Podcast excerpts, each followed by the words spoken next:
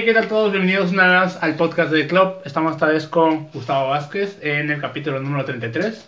¿Qué tal, Gus? ¿Cómo ¿Qué andas? onda? ¿Qué onda? ¿Bien? ¿Y ustedes? Aquí todos cansados porque, bueno, en mi caso vengo de, de- de ensayar. Este, estamos preparándonos para la competencia de front row. Entonces está Ok. medio pesado. Vamos a exhibirnos, ¿no? O sea, va a ser exhibición por parte Nice. de Rhythm. Ok. Pero igual, pues, eh, lleva todo un proceso. Tal vez no igual que una competencia, pero pues igual es el proceso de estar entrenando, ensayando. Sí, y es pre- prepararte. Que pues, la organización ahí nos avisó como muy tarde, ¿no? Tenemos Ay, que... Se cae el palo. Hay que organizarnos. Un saludo al, Jes- Para al los- organizador. Un saludo. Es, es importante decirlo. Jesús Mosqueda está aquí al lado izquierdo de nosotros. No es importante, güey, ¿para qué lo mencionas, güey? Digo, para que se entienda la referencia si, nos, si hablamos Ajá. para este lado, como Sí. que nos dirigimos a él. El Señor Jesús y El su Señor pata. Jesús. Eh, Y nos, nos patrocinó el Right a Gus a, a este estudio. Sí, no, está bien lejos, güey. Y de hecho, y de hecho rodeamos, porque alguien no me hizo... Ni me dijiste, ni me dijiste. Ok. Va, va. Dale. ¿quieres, ¿Quieres comenzar con lo primero? Hazme el favor, por favor. ¿Yo? Va, va, va. Bueno, costumbre del podcast es preguntarle al invitado el cómo inició la danza. ¿Cuál fue el primer acercamiento que tuviste tú con la danza que te hizo despegar en esto y dijiste voy a, voy a darlo por aquí?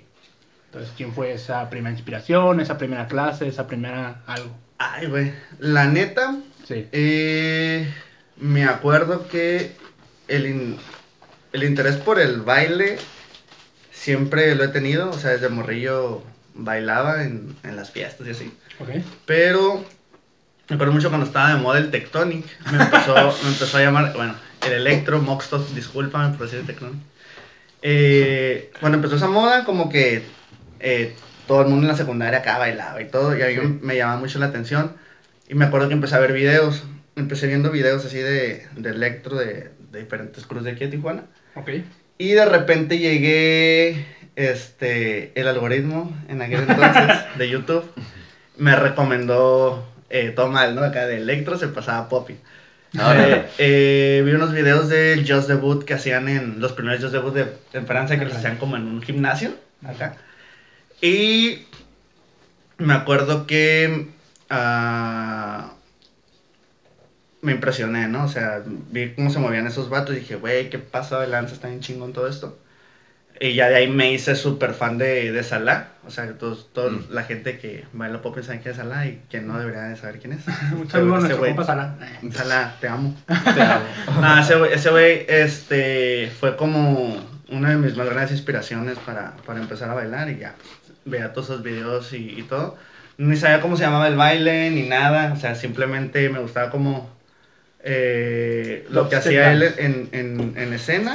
Y pues ya, o sea, ahí empecé, empecé a ver videos, videos, videos, videos, hasta que de repente eh, en la prepa me acuerdo, eh, típico que llegan, ya cuando vas, estás por salir, llegan notas, bueno, en ese, en ese entonces llegaban como los puestecitos de las universidades. Ah, sí. Ah, ya. Para Sí. ver qué quieres estudiar, ¿no? ¿Qué quieres estudiar? Sí. Eh, a, a qué te vas a meter? Y así como que, güey, puta, no me gusta nada.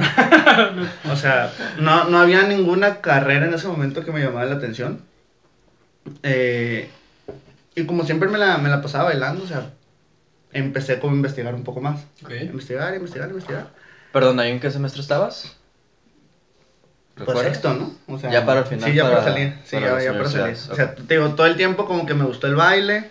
Y miento, como en quinto, eh, empezó como esta preocupación de, esta presión de, güey, ¿qué vas a hacer después de esto? ¿A qué te vas a dedicar? Y como no me gustaba nada, empecé a, a buscar en lo que me gustaba a mí. Ok. Y di con, un, con una escuela de, de ballet, que la neta yo no quería bailar ballet, yo quería bailar lo que veía en, en internet. Pero, pues era lo único que había. Simón. Entonces investigué, de hecho fui a varios lugares a, a tocar puertas, pero eh, hasta ese lugar que está ahí en La Morelos, se llama Dancers, la escuela, fue donde, donde estoy un rato, donde empecé a conocer más de ya la danza como, como una carrera, como estilo de vida, como pues, todo eso. Ok, algo más profesional. Sí, sí me acuerdo eh, de esa época. Estamos hablando del año 2002, No sé, 2003. güey, soy malísimo, güey. cierto, soy malísimo, güey. No sé ni cuándo se fundó mi crew, güey. O sea, no sé. Pero, pero sí, yo me acuerdo que tú fuiste de las primeras personas a las que contacté, güey. De que. Sí. Que Nota de todo esto, los tres venimos del CDT 116. Sí. Ajá. Cebetis. Ajá, el Cebetis. Ce- Cebetis creando de- bailarines. Ah, Nido de bailarines. Ajá, entonces, a mí- esto lo expliqué en el podcast pasado que acaba de salir ayer, donde me entrevistó Mario a mí, y le platiqué Ok. mi historia de que cómo tú abriste, o bueno, comentaste en un grupo que había del CDT 116 que estabas ofreciendo Ah, clases. neta, del Cebetis lo, lo publiqué. Sí, fue un grupo. Sí, que tú publicaste esas clases, yo estaba en tercer semestre y me acuerdo que te mandé mensaje de, hey, me interesa, no sé Sí, cierto, güey. Sí. acordé. Sí, ahí te fue donde, donde hicimos ese contacto. Pero ok, entonces vimos que en está tomando momento... foto, güey. Ah, podemos decir que a partir de ahí, eh, viendo los videos... Estos videos los viste en YouTube, ¿verdad? Sí, YouTube. YouTube. YouTube ya existía. No estoy tan viejo. Ok, ok. Sí, sí. Y a partir de esto, por ejemplo, me suena algo muy, muy interesante y es que dijiste que no te interesaban nada de las carreras que te estaban ofreciendo en... Ay, en qué ese buen tema, güey. Sí. Sí. Sí, sí, entonces ahorita lo comentaste y dije, creo que estaría chido platicar de este tema, de cómo eh, a veces uno siente esta presión social de tener que elegir una carrera sin saber antes si le gusta o no le gusta algo, y no es por esta mera presión en tanto familiar como social dentro de la, de la preparatoria, de que, hey, ¿qué vas a hacer tú cuando salgas de la preparatoria? ¿Qué te vas a dedicar? Y toda esta presión, al menos en mi caso yo sí lo viví, pero en tu caso, ¿cómo fue este proceso? Porque decidiste no tomar ninguna carrera, y cómo lo tomaron en, en tu familia. Guacha. A ver, dale. Y yo creo que tengo acá unos problemas, unos traumas muy graves de, de mi infancia porque eh, al principio, de, estaba morrillo, eh, primaria, secundaria, yo me acuerdo que yo era de cuadro de honor. Ok. Siempre era súper reconocido en la escuela académicamente. Y mi mamá, eh, siento que mi mamá tenía como unas expectativas en mí como muy grandes, ¿sabes? Entonces yo era de los morros que sacaba un 9 y acá lloraba, ¿sabes? Ok. Órale. Y, y siempre tuve como, como esa facilidad en, en la escuela, eh, académicamente hablando, siempre me iba muy bien, digo, me, me reconocían y, y siempre estaba como en el, en el cuadrito de honor todo el tiempo. Ok. Hasta que eh, pasé a la prepa. En la prepa fue todo lo contrario. O sea, me acuerdo que eh, igual pues yo no sabía que cómo, cómo escoger, porque eran carreras técnicas en el Sí, Cebetis, ¿te sí. acuerdas? No sabía qué escoger, o sea, no sabía si Contabilidad, construcción, contabilidad, y en ese momento estaba informática, se Informática. llamaba la, la, la carrera. Y yo, ah, pues la agarré, ¿ok? Y nota, o sea, yo vengo como de un contexto socioeconómico, o sea, de escasos recursos, Ujú. machín. Afortunadamente ahorita pues ya eh, siento que he dado como ese, ese salto, pero eh, me metí en informática sin tener computadora, güey. ¿Sabes cómo? Ok. Entonces ya desde ahí como las, los, las cuestiones materiales que me hacían falta para desempeñarme bien en esa carrera, pues no las tenía, güey. Y, y me, me iba muy mal, me acuerdo que iba muy mal, aparte de que yo toda mi vida fui en la tarde a la escuela Sí. y cuando fue, me cambié a la prepa, eh, me tocó en la mañana, o sea, porque, pues no sé, por calificación, no sé, pues me tocó en la mañana. Ya. Eh, me tocó en el grupo de los aplicadillos, que se la, ya saben que siempre son ah, los, los de la, son los, los nerds. Y eh, aparte, a esa prepa donde yo entré, en el Cebetis, no entró ninguno de mis compañeros de la secundaria. Entonces sí fue como un comienzo Sí. totalmente diferente, o sea, Órale. personas nuevas, horario nuevo, todo nuevo y la neta no, no me supe adaptar en ese momento a todos esos cambios y me, me, me fue muy mal. Me acuerdo que de ser del cuadro de honor empecé como a bajar un montón mis calificaciones y llegó un punto donde yo no quería estudiar, era como que, güey, no quiero ir a esta madre, o sea, no me gusta. y no, no, no, era, no era malo, era, em, no era dedicado. O sea, porque nunca, nunca tuve problemas como de, para entender las cosas, sino que nada más me valía. Y ya no se hacía porque no, no me gustaba, o sea, no me sentía a gusto ahí. Ok. Y eh, a lo mejor por eso mismo, como que no me interesó, le perdí el interés después a, a estudiar algo más, ¿no? A una carrera normal, por así decirlo. Eh, y decidí cómo seguir con mi instinto. Que la neta está, fue algo muy pendejo, no lo hagan. Este, ha traído eh, cosas muy buenas, otras no tan buenas, pero también me pongo a pensar y es como que, güey, eh, si hubieras querido estudiar la universidad en ese tiempo, probablemente no hubieras podido, porque tampoco, mis papás no tenían dinero para pagar una carrera, ¿sabes? Entonces, y... El la que- llegabas a pagar era por tu propia cuenta, ¿no? Ajá, lo tenía que pagar. Yo iba, a hacer un desmadre. Entonces, como que también ahí le di la vuelta y me empecé a dedicar a. a- empecé a buscar estas opciones de, de, de danza, de, de arte, de hacer lo que yo quería. Y pues por ahí le di, pero sí. Sí fue un. Me acuerdo que cuando le dije a mi, a mi mamá, eh, yo vengo de un hogar con madre soltera. Eh, y le dije a mi mamá, no, ¿sabes qué? Pues me quiero dedicar a esto. Y mi mamá fue así como que, no me dijo que no, pero sí fue como, ¿qué? ¿En serio? A ver, pero ¿cómo le vas a hacer? Y ya pues le expliqué más o menos el plan que tenía y pues hasta eso me apoyó siempre. Eh, por parte de mi familia, que es mi mamá y mi hermana, nunca tuve como esa, esa presión, lo entendieron, pero ya por, por parte de la sociedad sí he sentido, y creo que todos han sentido, ustedes en algún momento como esta discriminación hacia el artista, Sí. hacia la persona que hace algo totalmente diferente a lo que tú haces y que no cree en lo que tú crees. Y es normal, o sea, la gente cuando no entiende algo, cuando, cuando eres diferente, te suelen ver raro y te suelen criticar, pero el que sea diferente no quiere decir que sea malo. Ok, Entonces, eh, sí ha sido difícil porque yo le digo a mis, a mis alumnos en, en el estudio, si te quieres dedicar a esto, te tienen que decir también la parte mala, ¿ok? Que Sí. va a haber momentos en los que nadie va a creer en ti, más que tú mismo. Y podemos decir que a lo mejor con eso es suficiente, pero a veces no, güey. A veces necesitamos de los demás, de un apoyo, de, de una plática, de, de que alguien te diga, güey, lo estás haciendo bien. Pero desafortunadamente, y siendo realistas, no elegir dedicarte a la danza o al arte aquí en México no es algo tal vez inteligente, ¿ok? Porque sí son muchos, muchos contras, ir en contra de, de la sociedad en la que vives, eh, ir en contra de, de muchos constructos que, que nos hemos inventado a lo largo de la vida. Mm. Y te digo, ya cuando estás en escena y haces las cosas, pues tú te sientes bien y todo, pero realmente eh, la gente no le da como ese valor, o la sociedad no termina como de darle ese valor al arte eh, que, que tiene, que nosotros sabemos que tiene, porque tú sabes lo que la danza Sí. significa, y tú, y este güey, y yo, sabemos lo, sabemos lo que el arte significa. Sí. Pero, eh, ¿cómo explicarle a alguien que no es artista que esto tiene un valor así? ¿Sabes? ¿Cómo, cómo se hace sentir? güey? ¿Cómo- Lo único que puedes aspirar es a que, a, a que respeten como tu forma de vivir y esas decisiones, pero no... Es muy difícil. O sea, es muy difícil y se los digo porque yo he tenido... He convivido hasta con gente que baila, que al final de cuentas no güey, que, que se pueda vivir de esto y, y, y siempre se buscan como su, tienen su plan B, ¿no? Su plan B, voy a hacer esto. Si yo en ese momento hubiera tenido la mentalidad que tengo ahorita, tal vez si hubiera tenido un plan B. Y ahorita, por ejemplo, estoy construyendo, pero sí es, es complicado y es difícil.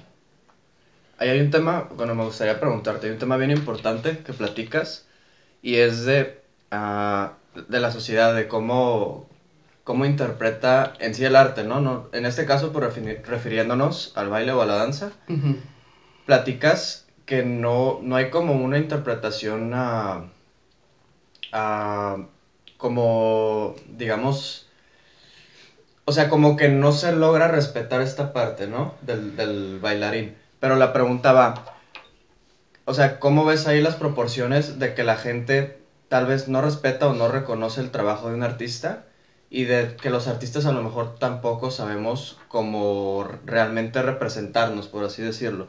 Porque tocábamos un tema bien importante, creo, con Vivo y Colin, Ah, que era el de que, por ejemplo, a una persona que va a semaforear, al final de cuentas lo que quiere es sacar dinero con lo que sabe hacer, ¿no? Ujú. De hecho, curiosamente, cuando venía para acá me tocó ver a, un- a una persona, a un muchacho que estaba ah, semaforeando, pero estaba haciendo breaking. Y pues el vato se, ve- se veía como que la neta, o sea, se veía como que sí estaba necesitado dinero y como que sí estaba intentando sacar lo más que, que podía, ¿no? Entonces lo que comentaba Vivo y Colin es que, por ejemplo, a los papás de los bailarines, no, o la familia, o a la sociedad, no es como que le guste ver a sus hijos, a sus primos, a sus sobrinos como estar, este, en este tipo como de ambientes, ¿no? Entonces, ¿cómo, ¿cómo, interpretas o qué podrías decir de parte como de, ese, de esa comparación entre cómo, uh, cómo surge como este respeto hacia el bailarín, pero cómo los bailarines ah, tal vez tendríamos que darnos a conocer para que pudieran ellos respetarnos? Eh, es que tiene que haber un cambio total en la mentalidad, güey. Aquí el problema es que tú no puedes medir el arte, güey. Tú no puedes ponerle un valor al arte porque ahorita todo, todo es medible. O sea, las, las vistas son medibles, el dinero que ganas lo puedes medir, todo lo puedes medir, pero ¿cómo calificas tú al arte, güey? ¿Cómo, ¿Cómo, lo mides? No puedes, no puedes tú eh, ponerle un valor a, a, a, lo que sientes cuando te estás moviendo, a una risa, a, a, no sé, al, a la cara de tu alumno cuando, cuando le salió lo que tú le pusiste, ¿sabes? Eso no se puede medir. Y cuando tú no le hablas a la gente en el idioma de los números, que es el único idioma que entienden ahorita, o sea, y yo entiendo a los papás, güey, que, que, por ejemplo, ahorita me acaba de pasar con una alumna que estaba en el crew, pues obviamente cuando estás en un crew, es compromiso, es gastar dinero en ir y venir, y, y, son, dice, es que mis papás me dicen, es que esto no te deja nada. Es que le estás invirtiendo demasiado tiempo y no te va a servir de nada. Entonces, ahí entra, eh, yo le digo a, mi alumna, pero es que tú, ¿qué le dices? O sea, si ellos no saben el valor que esto tiene para ti, todo lo que significa, todo lo que te hace sentir, no lo van a respetar y no lo van a ver como tú. Y aunque se los explicas, a lo mejor ni así. Pero creo que todo artista tiene que tener como este valor de ir en contra de la corriente hasta que en algún punto como que, eh, no sé, llegas a, hacer algo donde la gente dice, ah, ok, ya, ¿sabes? Ok. Y, pero es que eh, ahí está, ¿no? O sea, dependemos mucho de la aceptación social, pero a veces eh, para ser aceptados socialmente tenemos que ir en contra de nuestras propias creencias y eso es donde surge este choque. Okay. Y no,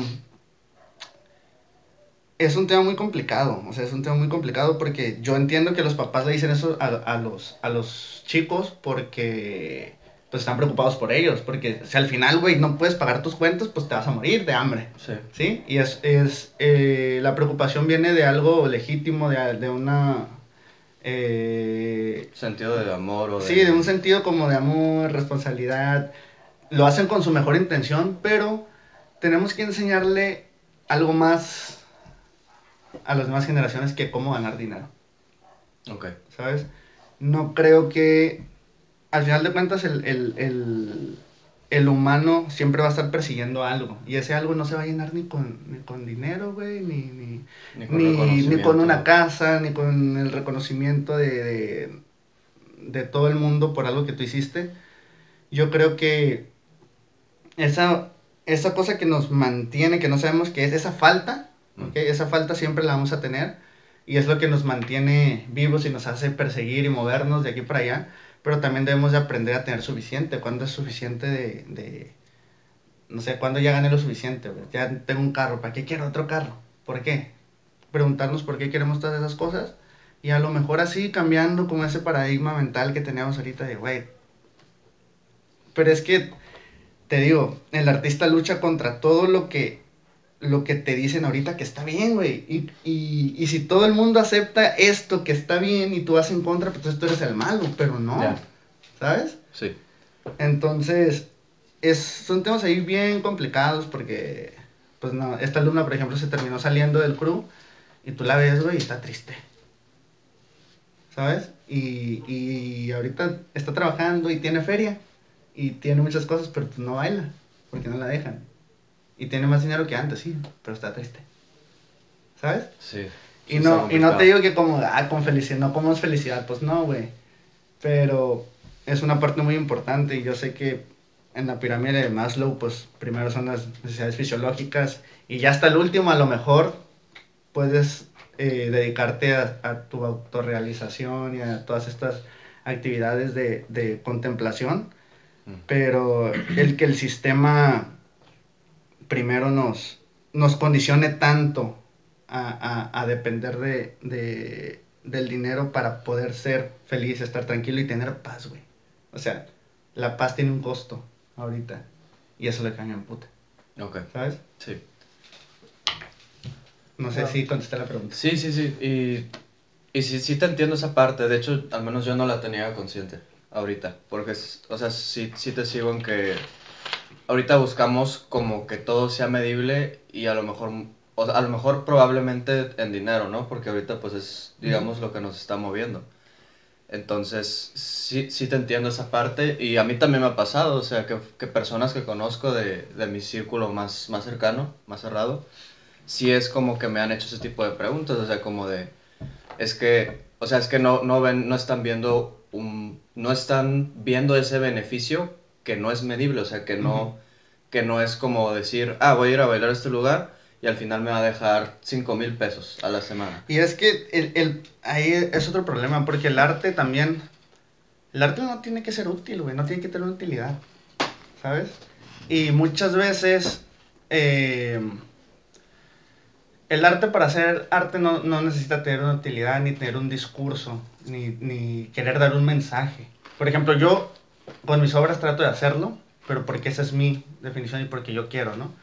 Pero el arte es un fin en sí mismo y vale por el simple hecho de existir, güey. ¿Sabes? No, no tiene que aportarte algo. Ay, ¿qué te aporta esa ¿Qué te importa, güey? Es nada. Cuando tú eres artista, el arte se te sale, güey, por todos lados. ¿Sí? Lo, lo, lo escupes, lo vomitas, lo... lo... Es como esta necesidad de, de que no puedes expresarlo con palabras, porque ahorita no puedo expresar tampoco, por eso lo estoy haciendo así. Eh, y cuando no te alcanzan las palabras, ni el lenguaje, ni, ni todo lo que sabes, las letras, pues haces arte, güey. ¿Sí? Haces arte. Y si, y si tú no lo puedes medir con tus parámetros, me vale madre. O sea, yo lo estoy haciendo, ni siquiera sé por qué, güey, pero lo estoy haciendo. ¿Sabes? Y el arte es eso, güey, no tiene que tener una utilidad ni para ti, ni para otros. O sea, es, es porque sale. Te digo, se te sale. Cuando eres artista se te sale y no es, no es como algo que ni siquiera lo puedes controlar a veces, ¿sabes? Y, y sí, güey, podemos decir mil cosas eh, y nos van a decir mil cosas de que, güey, pero ¿qué te deja? ¿Pero para qué? Pero no mames, eh, muerto de hambre, muerto de hambre, muerto de hambre, muerto de hambre. Y es como, yo aprendí como ya a no tratar de dar explicaciones sino y, y, no agradarle a esa gente porque mm. no lo van a entender. ¿sabes? No lo van a entender. Y obviamente está este lado, ¿no? Del, digo, yo, yo sé y yo creo mucho en que para ser necesitamos a los demás. Okay. Eh, pero así como hay gente que no cree en ti, hay gente que a lo mejor sí le va a encontrar un valor, hay otros artistas que le van a encontrar un valor.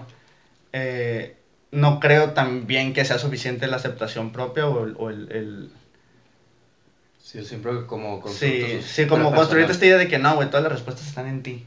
Todo lo que necesitas para ser feliz está dentro de tu corazón.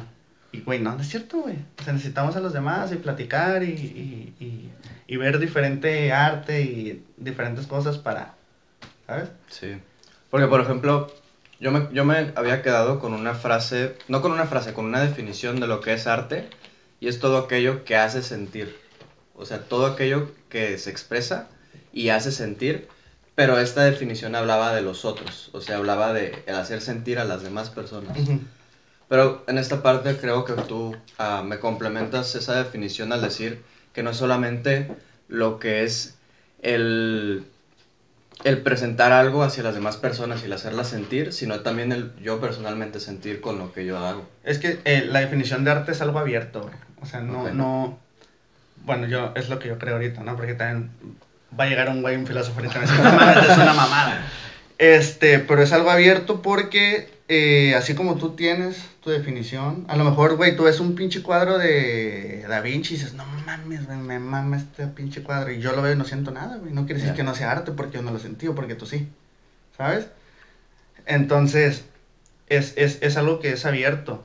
Y, y, y si te interesa como, como todo eso, por ejemplo, arte viene de ars, o, del griego tecne, que significa, significa, o sea, antes el, el arte y el hacer cosas iban como de la mano, ¿sabes? Era artesano el que, el que, no sé, jardinero, el que hacía como todas estas cosas, pero ya con el tiempo obviamente se le dio como otra connotación más hacia, hacia lo escénico, hacia lo estético.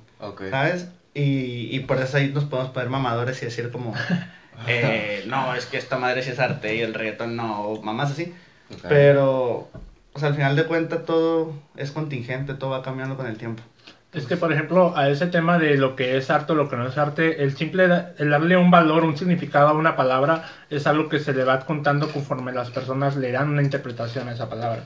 O sea, por ejemplo, la Real Academia Española añade palabras y un significado conforme las personas las utilizan. Sí. No es que ellos digan esto va a significar esto, Sí, sino es que la no- gente le da el significado. La gente lo significa, no, Exactamente. no al revés. Sí. Entonces, es lo mismo con el arte, güey. O sea, tú lo significas de una forma y va a haber gente que lo significa, que a lo mejor no, que no le dé el valor que tú le das y, pues, güey, ese es el pedo, es la diversidad. Y ahorita el problema creo que con, con eso, con las definiciones de arte, es que a veces queremos imponer la nuestra, ¿sabes? Porque a mí, a mí me ha pasado de que, güey, ¿qué es esa mamá que está. Pero eh, con el tiempo como que he aprendido a, a ya, ¿sabes? Aparte ya estoy grande para andar peleándome con todo el mundo. Ya. ¿Qué? ¿Qué pendejo? Como señoras en los grupos de eventos, ¿no? Ah, bueno. Ya.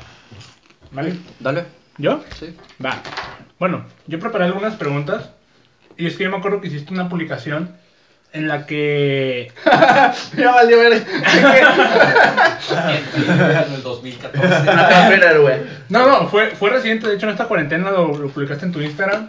En el que subiste un video eh, cortando la parte de tu coreografía del video de Gravity, donde tú bailabas, eh, que, era, que era de noche. Y comentabas acerca de la marca personal. Este. Yo subí un video. Ah, cabrón, a ver, ¿cómo? ¿Otra vez? O sea, agarraste el video del, donde bailaban eh, de noche, que era un video como promocional de Gravity. ah, sí, el del workshop de apenas. Que salía yo bailando. Era tu parte donde tú salías Ajá. bailando. Y comentabas de, bueno, aquí va mi video para abrir mi marca personal, porque tengo que construir... Ah, sí, me todo". estaba burlando. Ah, sí, yo sé que lo decías en plan Aclarado. comedia, Ajá. pero me interesaría saber exactamente tu punto acerca de este tema, porque siento que sí es importante a la hora de querer monetizar, en este caso, tu danza, ¿no? El hecho de que sí, el- es, es necesario o de alguna manera lo vendes mucho mejor el hecho de tener una fama o varios seguidores en redes sociales, y quisiera saber tu punto de vista acerca de esto. De que, eh, que, ok, en lo que hacemos de que necesitas a las demás personas, como por ejemplo que vayan a tu clase, para que te vayan a ver, sí.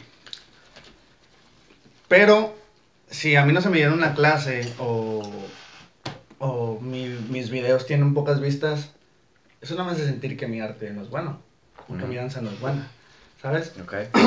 necesito a lo, a lo mejor a los demás para que lo valoren de cierta manera que me va a beneficiar económicamente, pero no quiere decir que si no lo hacen mi arte no valga. ¿Ok? ¿Ok? Entonces, eh, sí estoy muy en contra de, de la idea de, de vernos a nosotros mismos como, como una marca, güey, porque no somos una marca, güey, somos personas. ¿Sí? Y una marca es esto, es un cuadrito que es así. Ok.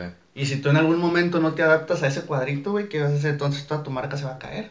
Sí. Pero no, güey, somos, somos personas. O sea, somos personas que bailan, que hacemos algo que el público consume, pero que no por eso me tengo que adaptar necesariamente a eso. Ok. ¿Ok? Entonces, es, es- ese es mi punto, nada más. Nada más que me río. Y soy bien mamón. y, y me río como de, de todas estas ideas postmodernas de la gente. Pero, X. Ya. Pero entonces, como tal, no lo ves algo malo el si una persona está haciendo una marca personal. ¿No? No. No. Solamente es un punto de vista personal. Simplemente yo no lo haría. Ajá. No lo harías. Ajá. Y como tal, por ejemplo, tampoco te subirías a hacer algo por moda. Tal vez sí. Sí, es que, es sí, güey, es que es, es como eso, ¿no? Por ejemplo, el que yo ha- ha- haya publicado eso, a ti te da una idea tal vez de cómo yo soy, Ok, de que, ah, este güey no sigue modas y la mamada, ¿no? Pero me sigues encasillando inconscientemente tal vez en este cuadrito. De la marca. Y no, güey, a lo mejor lo hago, ¿sabes? Sí. Entonces, esto es lo, lo chido de, de- del ser humano y que la gente tiene que entender, güey, que cambiamos todo el tiempo. Y que así como voy a criticar algo en algún momento, tal vez después me arrepiento y diga, ah, no, está equivocado, güey, la cagué. Y ya, y no pasa nada. Hay- Nada más que el pedo de las marcas personales es que no, güey, es que dijiste esto, tienes que ser coherente y te tienes que adaptar. Tienes que adaptarte a la imagen que ya creaste de ti. Y es como que, güey, no mames, no.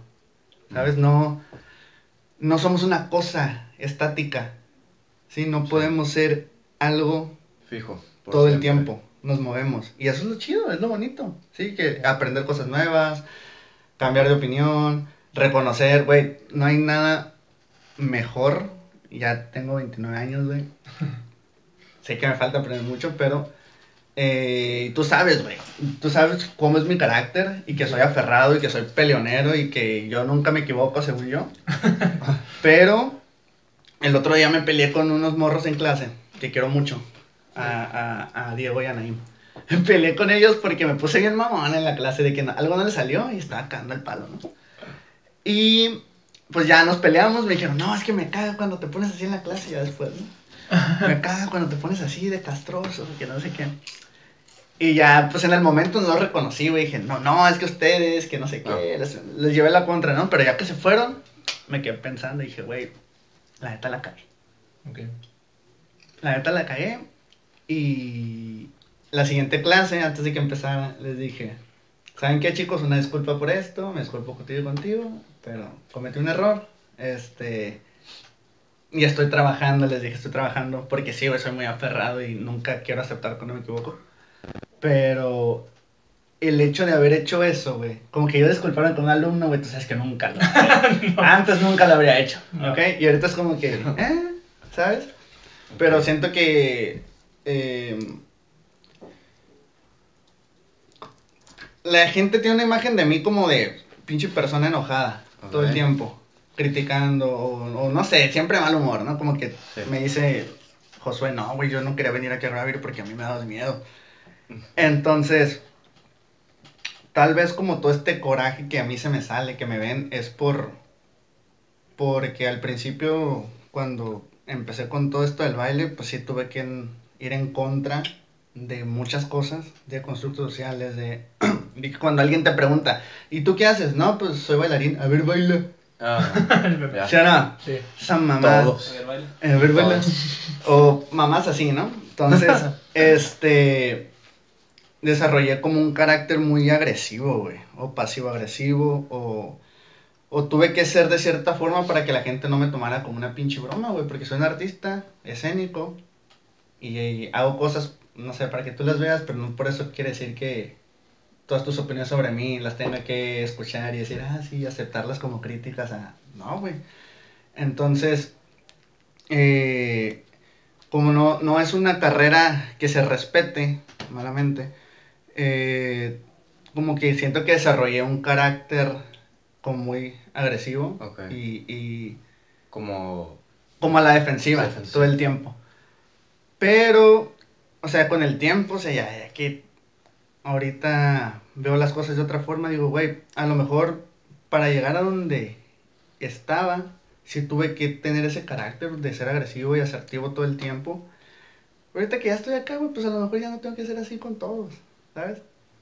A lo mejor es como que, güey, Igual yo no- whatever, ¿sabes? O sea, si no piensas igual que yo, no hay pedo, güey. Si, si te gusta lo que hago, no te gusta, no hay pedo, ¿sabes?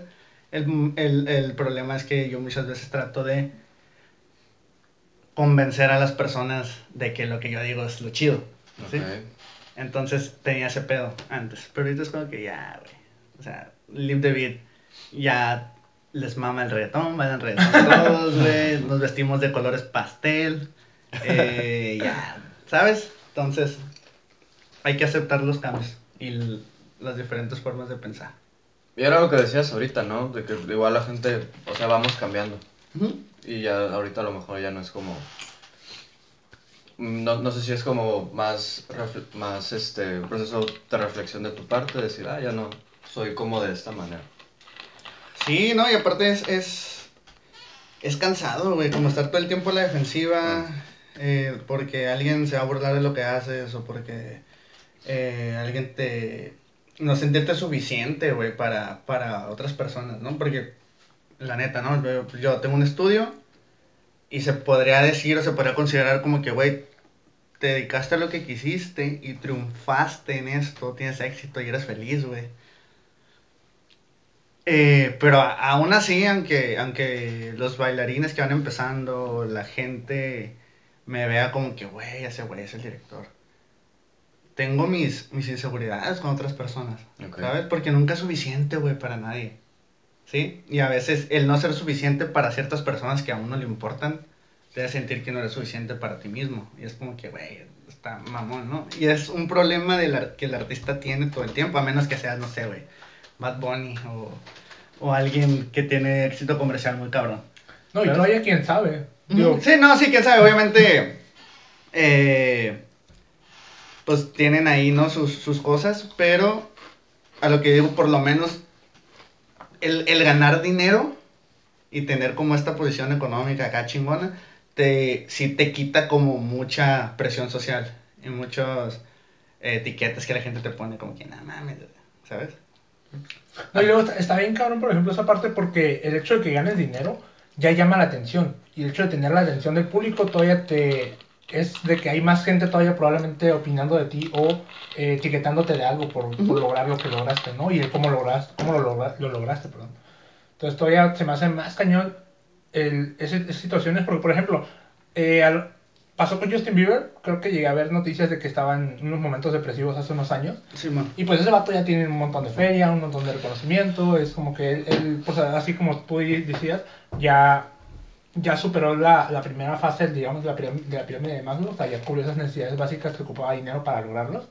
Y ahorita ya está en, en otra etapa de la re- autorrealización probablemente, pero que aún teniendo todas esas circunstancias económicas eh, y materiales, todavía sigue luchando contra todo eso. Sí, a huevo. Es que es lo que te digo, el, el, el tener dinero no te garantiza como ni estabilidad mental, eh, nada de las cosas que realmente importan y nos hacen como mantenernos en equilibrio que hemos dejado de ver, güey, por tener que perseguir la feria, por no morirnos de hambre.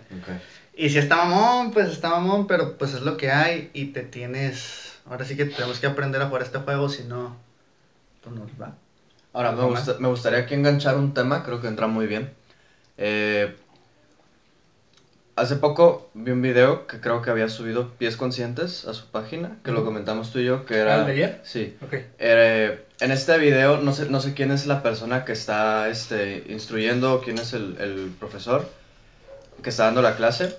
Y lo que platica ahí es que, ah, o sea, como tal, la premisa es un bailarín no debería eh, enfocarse solamente en un estilo y decir yo soy popper, yo soy este houser o etcétera, etcétera, sino que dice que un bailarín Pues el baile es baile. el baile es baile. Me gustaría preguntarte más, o sea, a ti, en, en todo tu trayecto, todo lo que llevas bailando, ¿cómo has manejado esta parte? ¿Ha habido algún punto donde dices como de, o hubo algún punto donde tú dijiste como de, ah, yo quiero ser un popper o yo quiero ser un locker?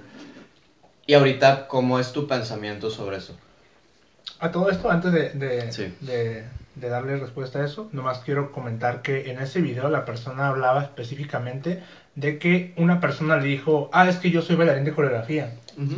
Y entonces esta persona le dijo, ¿cómo? O sea, si yo no te doy algo que hacer, tú no puedes bailar. Y él comentaba de que eso es el peor título como bailarín que te podrías dar.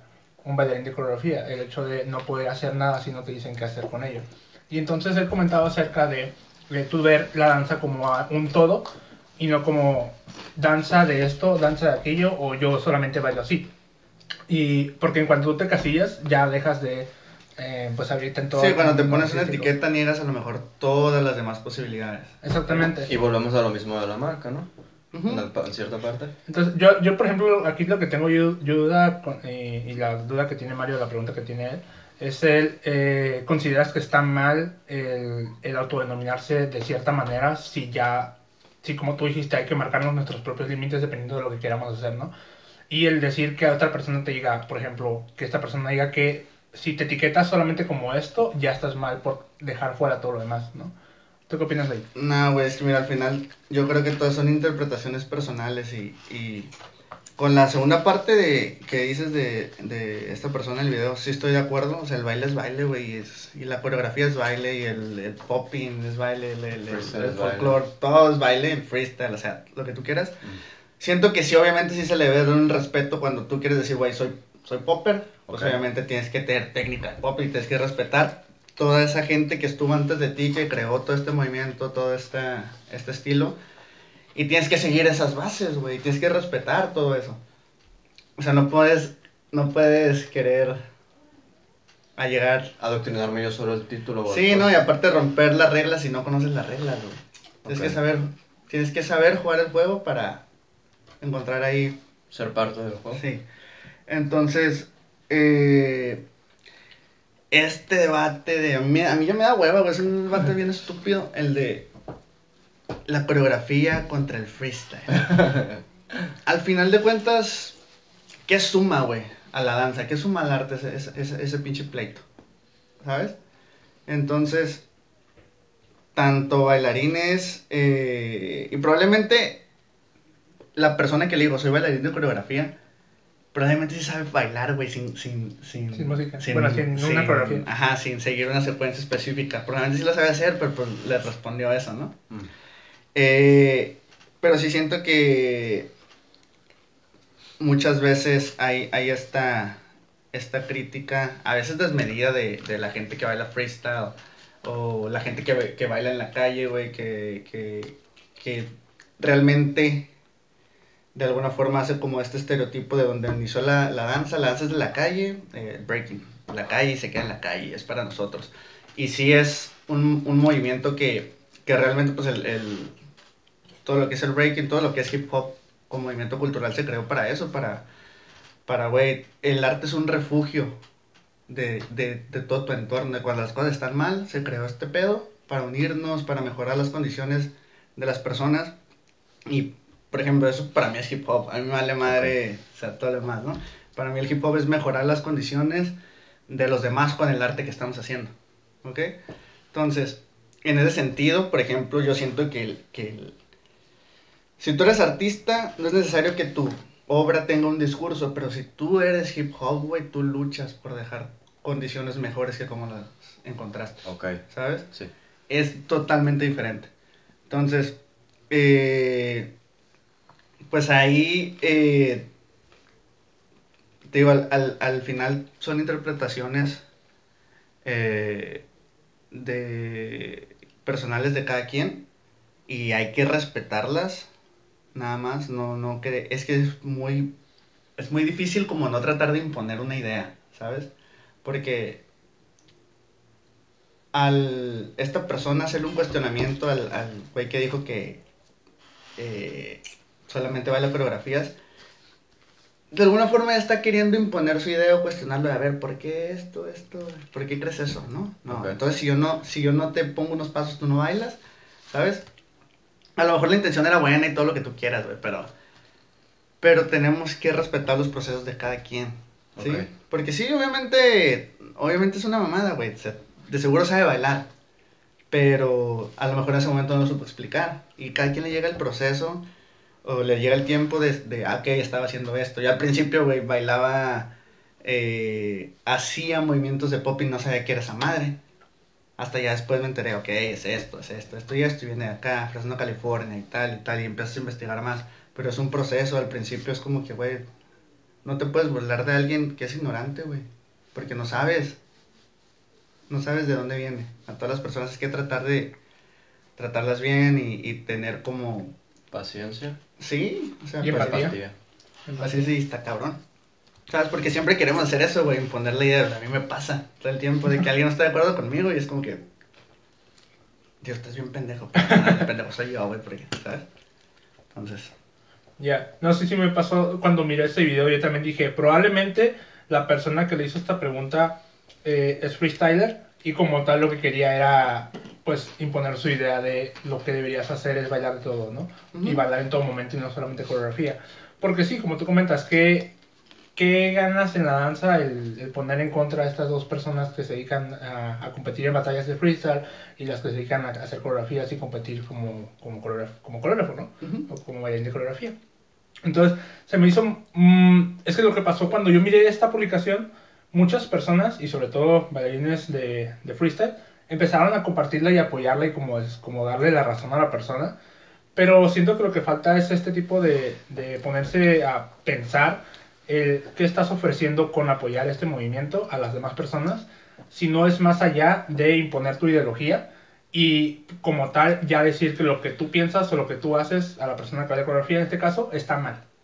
No, pues es que obviamente, o sea, si, si varias gente la compartió es porque se sienten identificados con eso y hay una parte de verdad en eso, güey, pero pues no es todo. Sí. Entonces tienes que tratar de ver siempre diferentes ángulos y, y tener, hacer una, no sé, análisis perspectivista de todas las cosas para... Y ya es, es cuando se vuelve bien difícil, o sea, yo, por ejemplo, antes tenía una forma muy como agresiva de decir las cosas. Y lo que yo quería eh, promover era algo totalmente diferente, ¿no? O sea, siempre he tratado como de...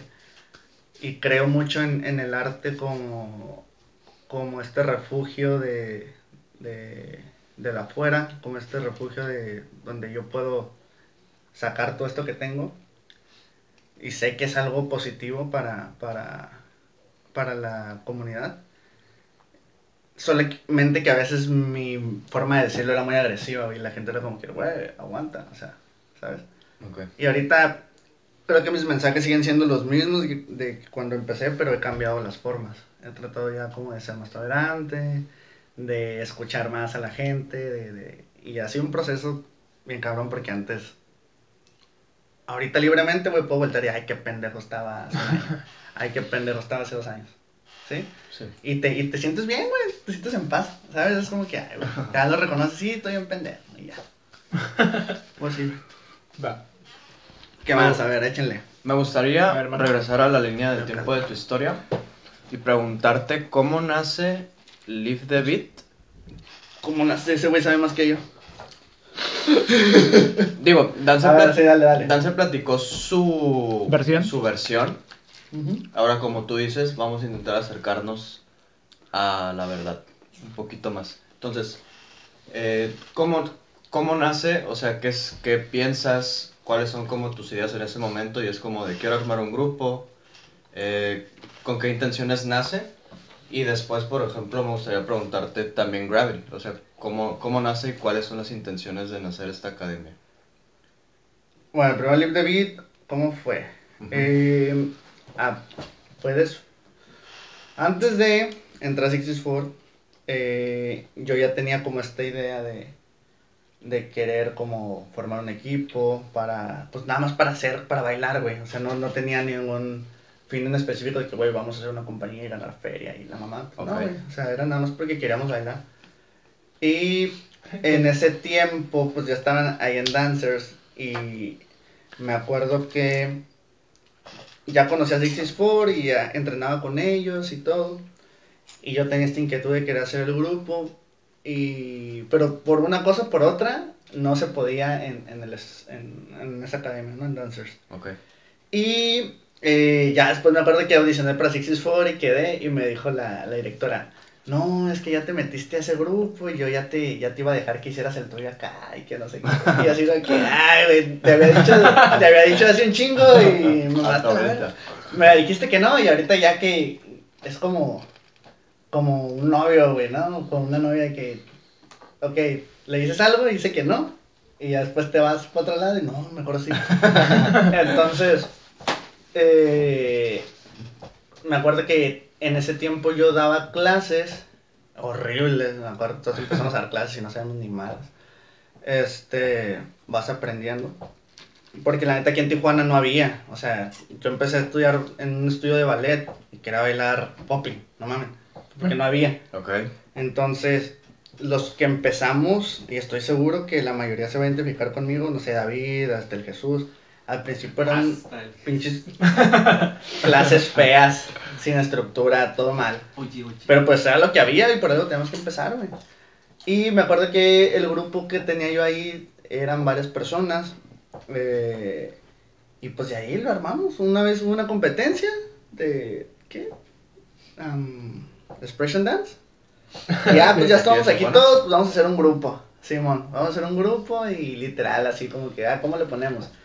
Y el nombre Live the Beat salió, me lo pirateé de Beat the Beat. Ah, no es cierto. este, que dijeron, pero no, lo dijo. Salah, eh, el bailarín que les dije que, que me inspiró un chingo, Sí. hizo como un programa de tutoriales de baile para cuando fueron los Juegos Olímpicos en Londres. Ok. Y el, el programa de los tutoriales se llama Breathe, Breathe the Beat. De como, Breathe the beat Ajá. como... Ajá. Ok. Eh, y yo dije, ah, me gusta ese nombre. Y aparte, pues lo hizo mi pinche dios en ese momento, pues güey, acá fanboy, ¿no?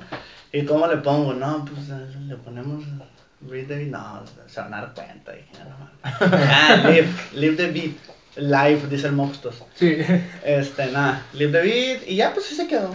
Así quedó, empezamos a. Entrenamos por esa competencia.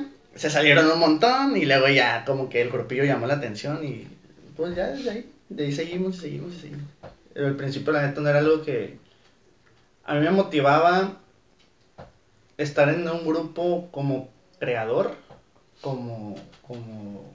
La persona que estuviera enfrente de lo creativo. Porque en Sixes for yo era bailarín. nada más. Ok.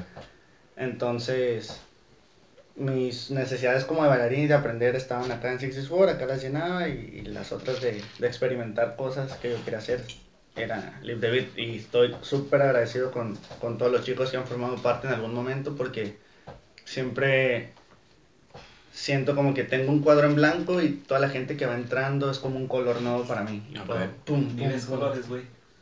Que soy daltónico, que no veo colores para... ¿En serio? Yo, ¿no? Haciendo una analogía. Sí, güey. Órale. Sí veo colores, pero los veo diferentes, estúpido. Yo Ok.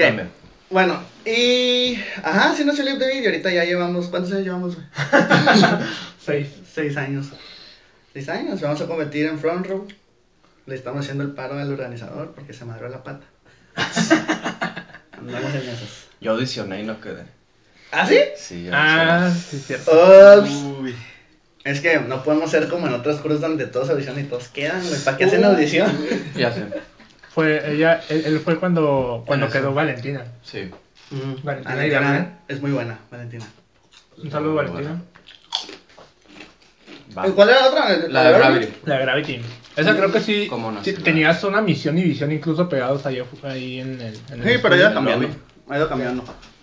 Al principio, ah, después de estar en este estudio donde nació el Deep Beat, pues nos peleamos. este, y nos fuimos, ¿no? Eh, empezó- empecé a dar clases en un centro comunitario en la colonia Independencia. Duré ahí creo como dos años, algo así. Pero ya el grupo estaba bien grande, güey, eran un chingo de monos, se llenaba el saloncito. Pero ahí teníamos que compartir el espacio con las señoras de Zumba, las señoras de no sé Ah, quién, y a veces era como que era hora de la clase y no se salían las doñas.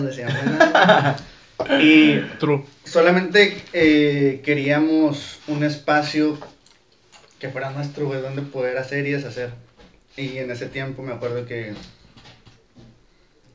¿Qué pasó? en ese tiempo, eh, Maura y yo, eh, como que empezamos a buscar opciones de, para rentar eh, y tener, poner un estudio. Y pues busque y busque, pero güey, todo está bien caro. O sea, los locales aquí en Tijuana, En frontera, todo se cobra en dólar, bien caro. La danza no es como que deje un chingo de dinero, ya lo hablamos al principio. Sí. Y no lo veíamos en, en un principio como, como un negocio. Y no queríamos cobrar tanto. Al principio no queríamos cobrar tanto porque teníamos esta filosofía de que, güey, entre más personas seamos aquí, más personas lleguen al arte, vamos a mejorar más como comunidad. Y siempre ha sido la visión esa. Ok. O sea, como tratar de que todo esté al alcance, lo mejor posible para los demás, pero a veces también uno ya no puede, güey. O sea, de que te doy las clases a tal precio, pero el señor de la renta me subió un chingo de feria, güey, ya no puedo. Y los maestros cobran y vale su trabajo. Sí. Entonces, eh, al principio era nada más eso, queríamos un espacio y dijimos, no, pues ya que si vamos a rentar un espacio para Live the Beat, para el grupo, pues vamos a dar clases para que se pague. Y ya, así, así nació Gravity. Y ya obviamente después sí hubo como una plática entre Mauro y yo donde nos sentamos, pusimos como las ideas, el nombre se le ocurrió a ella. eh, y el nombre se le ocurrió, relacionábamos mucho como gravedad con esta fuerza que está en todos lados, bueno, Ok. menos en la Tierra. Y es una fuerza innegable, güey, o sea, guacha, se cae esta madre, ¿no? La gravedad está aquí. La sí, la gravedad está aquí, en todos lados. Y la danza para nosotros, el baile, eh, en ese momento lo era todo, güey, estaba en todos lados. Y, y de ahí nació el concepto, aparte había una coreografía de, de, de un grupo ah, pues de Cookies que nos gustaba mucho, creo que se llamaba así, o la canción era... la Like canción de Gravity. Gravity. Ajá. Sí. Ah, Y ya nos gusta esta canción, nos gusta como, como esta coreografía, nos gusta como este el concepto. concepto del nombre. Y ya salió. Este. El logo nos lo hizo su cuñado, el, Cuñado el- de Mauro. ajá, el esposo de, Yo de lo su conozco. hermana. ¿Al Willy?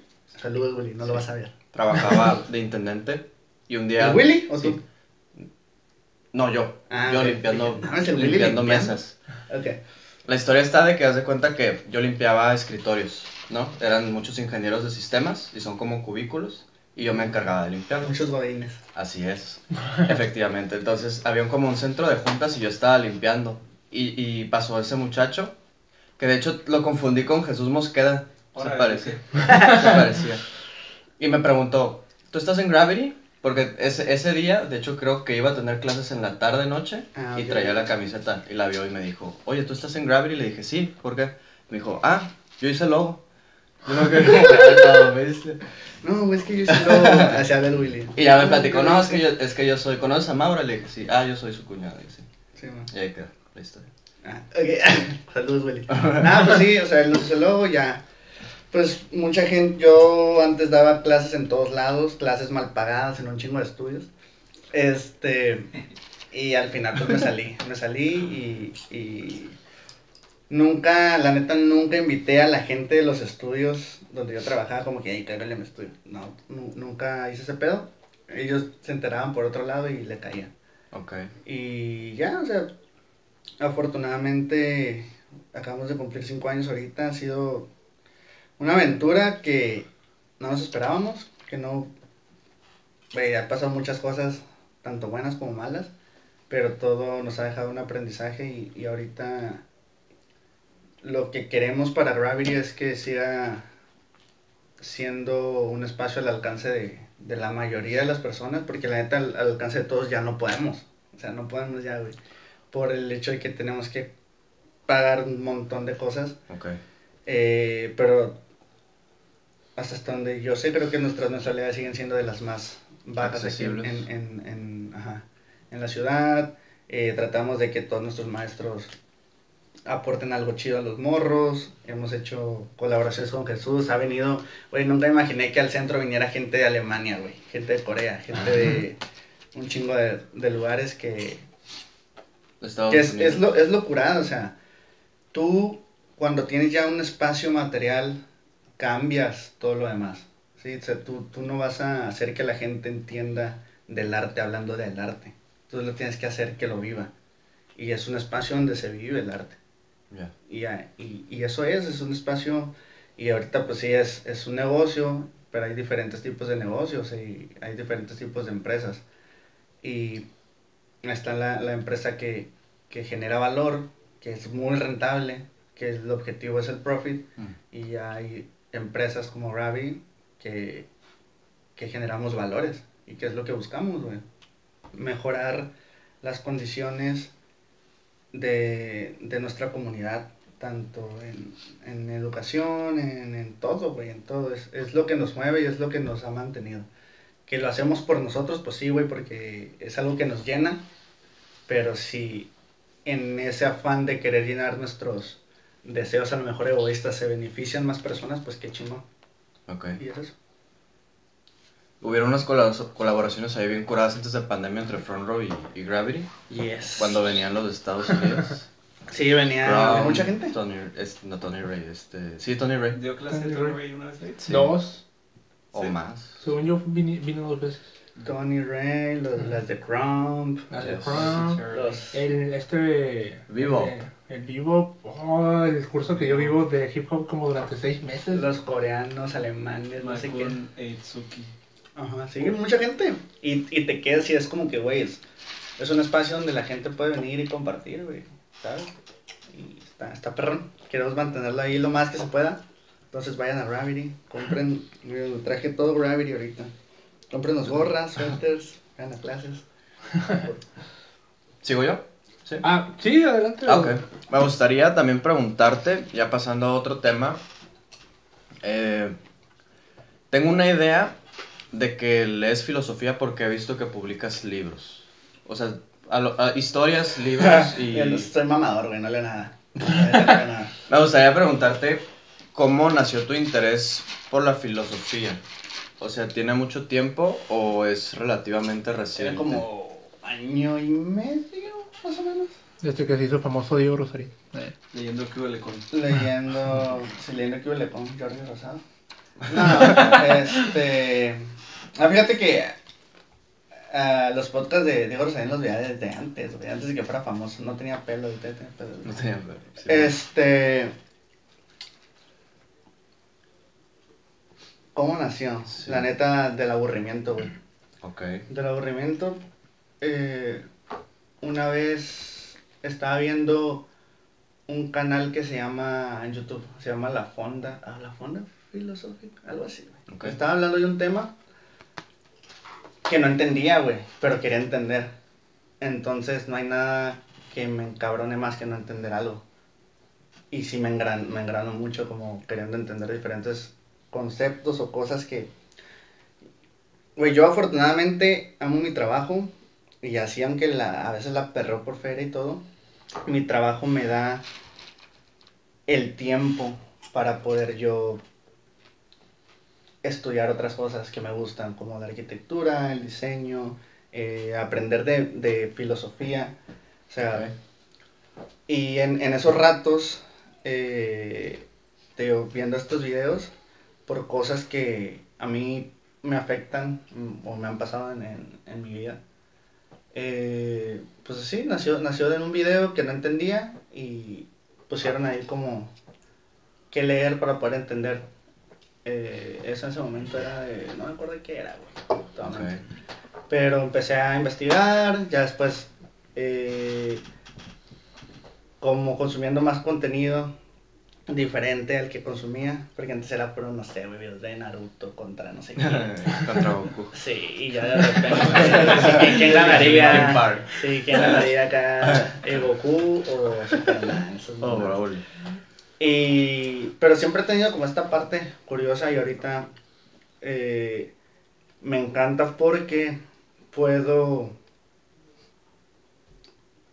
Todos estos temas nuevos que estoy aprendiendo, combinarlos con, con mi danza, güey, y le enriquece más, ¿sabes? Sí. Porque ahorita ya pues, doy un chingo de clases en la semana. Eh, tengo mucho tiempo dando clases y a veces la neta pues el trabajo ya no se disfruta igual, la danza ya no se disfruta igual que antes. Entonces, todas estas cosas nuevas que he aprendido las he ido agregando de alguna u otra forma con lo que hago y me y mantiene esa chispa de que, güey, o sea, hice una coreografía ahora con plataformas, hice una coreografía ahora con diseñando un, no sé, güey, un, un espacio tridimensional con videos de herrería que aprendí en YouTube. Ok. Y videos de diseño que aprendí en YouTube. Y todo eso como que le agrega algo más interesante que, que simplemente bailar, güey, un coreo o, o- o hacer freestyle. Trato como de, de, de combinar todas las cosas que me gustan para, porque a mí me gusta, güey, o sea, porque me llena hacer ese pedo, ¿sabes? Sí. O sea, no- y, y ya, o sea, obviamente ha habido lo de la filosofía y lo de la psicología ahorita que estoy leyendo un chingo también. es- Ah, ok. es por temas personales, que cosas que te digo, no entiendo que están pasando a mí o a gente que, que quiero a mi alrededor y que digo, güey, ¿por qué pasa este pedo? ¿Por qué nos sentimos así? ¿Por qué nos relacionamos de esta forma? Y empiezo a Mm. investigar, güey, porque es la única forma en la que puedo defenderme de todas esas cosas, ¿sabes? Sí. Y ya, o sea, No, y sí, sí, es, sí es cierto. Yo también relativamente tengo algo así como cuatro meses que acabo de empezar a leer filosofía. Estoy leyendo el, el ¿Qué libro de? Sofía. El mundo de Sofía, perdón. Este, voy a la mitad, la está bien largo, se me hace bien pesado. Pero está bien curada y la verdad te sigo mucho cuando dices que se agrega como otra parte a lo que, por ejemplo, a lo que tú comentas, a lo que tú haces. Y siento que a mí también, por ejemplo, me brinda como otro tipo de ideas, otro tipo de conceptos tal vez. O me ha funcionado mucho esta parte como de intentar cues- cuestionar lo que, lo que estoy aprendiendo. Por ejemplo, me sucedió este en, en una, en una clase en la, en la que estaba compartiendo his- historia de, de popping y de boogaloo, eh, me sucedió que, por ejemplo, yo tengo es- esta, esta parte de la historia, o la que a mí me compartieron los profesores o maestros anteriores, en la que se dice que Boogaloo es el nombre que se le da a todos. Es de donde se derivan todos los estilos como el popping, animation, eh, strobing, etc. Y encuentro esta otra parte eh, por, por un sentido de curiosidad y también como de ver qué más hay allá, en la que, en la que dice que eh, no, es, no es popping lo que se le llama como a todos estos bailes, o no es Boogaloo lo que es como todos estos bailes, sino que todos estos bailes pertenecen a los funk styles. Entonces, me, me sirve, me sirve mucho, ahorita estoy como intentando hacer esa, esa contraparte y buscar otro tipo de, de recursos para poder, pues, eh, retroalimentarme y para poder como seguir aprendiendo. Es que está chido, porque, digo, al final si das clases, tú tienes como un compromiso, güey, con, con, con, tus alumnos de, güey, enseñar las cosas bien y, te- ¿por qué no? De complementarlo un poco con tu visión, güey, porque al final, pues todas son interpretaciones, y aunque a ti te digan la historia fue de tal forma, tú la puedes interpretar a lo mejor diferente, y cuando la pases va a ser así, diferente todo el tiempo. Y, pues sí, está chido, está chido, la neta, es un mundo nuevo donde yo he encontrado como la forma de, de seguir manteniendo eh, la chispa a lo que hago. O sea, porque si amo bailar, o sea, si me mamo bailar, me gusta un chingo, pero también quiero hacer otras cosas a veces, güey. O sea, ahorita espero ya por fin en enero empezar a estudiar mi carrera, que ahora sí ya sé lo que quiero. Y, y darle, darle también a eso, ¿sabes? Ok. Entonces, también ver la forma de, de, de cómo complementar esos, esas dos cosas que voy a hacer ahorita es como que el reto más que más me asusta a lo mejor del futuro. Pero, pues sí, ya fui bailarín un chingo de tiempo, güey, no me pasó nada. En Tijuana, en México, ganando lo que ganamos. Nah, o sea, nada, no, puede, Se- no puede estar peor nada, amigos. ¿Se puede saber qué carrera es? Arquitectura. Arquitectura. Arquitectura. Me mama, me mama el, el, el diseño y es una carrera que tiene mucho que ver con el arte también. Ok. Y si te soy sincero, no, no lo veo tanto como que, güey, y esto sí ya es una, una carrera normal, sino es, bueno, una carrera que va, va a ser respetado, güey, te vas a quitar esta etiqueta de que, pinche morro, wannabe, déjate de mamás, ya tienes 29, porque sigues bailando. Yo quiero estudiar arquitectura, güey, para ver cómo puedo implementar eso al arte que estoy haciendo, ¿sabes? Ya. O sea, como, pues hago muebles a veces, te digo, y hago cosas y me nace la curiosidad de cómo sería hacer un escenario que tuviera esto, güey. Cómo podría hacer una coreografía donde tuviéramos estas plataformas o donde pudiéramos colgarnos o salieran, ¿sabes? Todas esas cosas es como que, güey, estaría bien perra hacerlas. ¿Por qué? Porque quiero, güey. Y ya, Ok. ¿sabes? Nice, ok. Ahí yo tengo una, una duda. Dijiste algo acerca de, de malos salarios. Bueno, anteriormente, de cuando trabajabas en otras escuelas. Sí, me pagan bien poquito, culeros. Y es una buena pregunta ahí de qué consideras un mal salario y un buen salario. Porque supongo que para decir esto es mal salario tienes una referencia de lo que es uno bueno. Entonces me Ujú. gustaría saber cuál es esa referencia para ti. Pero hablábamos, por ejemplo, de que el arte no es medible. Y lo que hacemos eh, a final de cuentas es dar. Sí, no, no se puede medir y, güey, es como, si tú me preguntas a mí, ¿cuánto me cobras por dar clases en mi estudio? Yo te digo una cifra, güey, te digo, si son dos horas al, al- a la semana, te cobro 500 pesos la hora, güey. O sea, me pagas mil pesos por los días que voy, ¿no? Ujú. Eso es lo que a mí se me da un precio justo por clases regulares donde ya son de planta y todo. Siendo realistas, güey, nadie me las va a pagar. ¿Por qué? Porque no hay la gente suficiente que pague eso. Porque el, el director del estudio tiene que pagar servicios, tiene que pagar renta, tiene que pagarle a los maestros, tiene que aparte sacar algo de rentabilidad para él. Y pues no se puede, güey, porque no hay tanta gente que baile. Sí, aquí en Tijuana al menos no hay tanta gente que baile.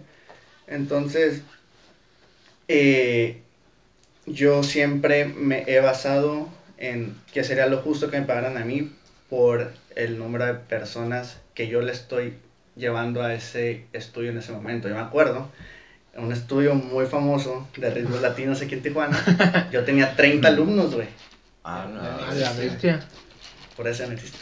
Te tenía saliste 30 con el alumnos, güey. 30 alumnos en... Tenía dos grupos, uno tenía 30 en los morrillos y en el otro tenía como 15. Ok. Y, güey, me pagaban 150 pesos la hora. Y cobraban un chingo, güey. Era de los estudios que más cobraba aquí en Tijuana en ese entonces. Ok. Entonces yo decía, güey, esta mamá no es justo. O sea, yo hago un trabajo de calidad, se está viendo porque hay gente. Eh, y me acuerdo muy bien que una vez pedí un aumento y me dijeron, no, es que no hay dinero, que no sé qué. Y yo, ok, pues ya no voy a dar clases.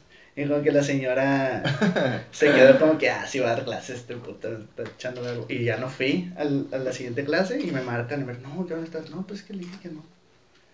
Y se quedó, ah, déjame hablar con la señora tal, con la mera mera, a ver si se puede. Y ya, ok, dije, a lo mejor sí. Pero no, me dijo que no, que era mucho dinero. Y le estaba, güey, le estaba diciendo, páguenme 200 pesos.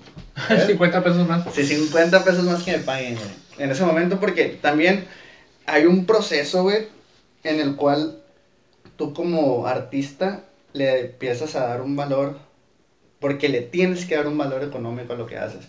Y, y en el principio, la neta, no, no pides mucho, güey, porque estás haciendo lo que te gusta y todas estas cosas, pero ya después es como que, güey, pues es que no me alcanza para mi taxi de ida, de regreso y aparte comer y aparte esto otro que ocupo. Sí. Entonces, lo tienes que hacer aunque no quieras. Ese es el pedo.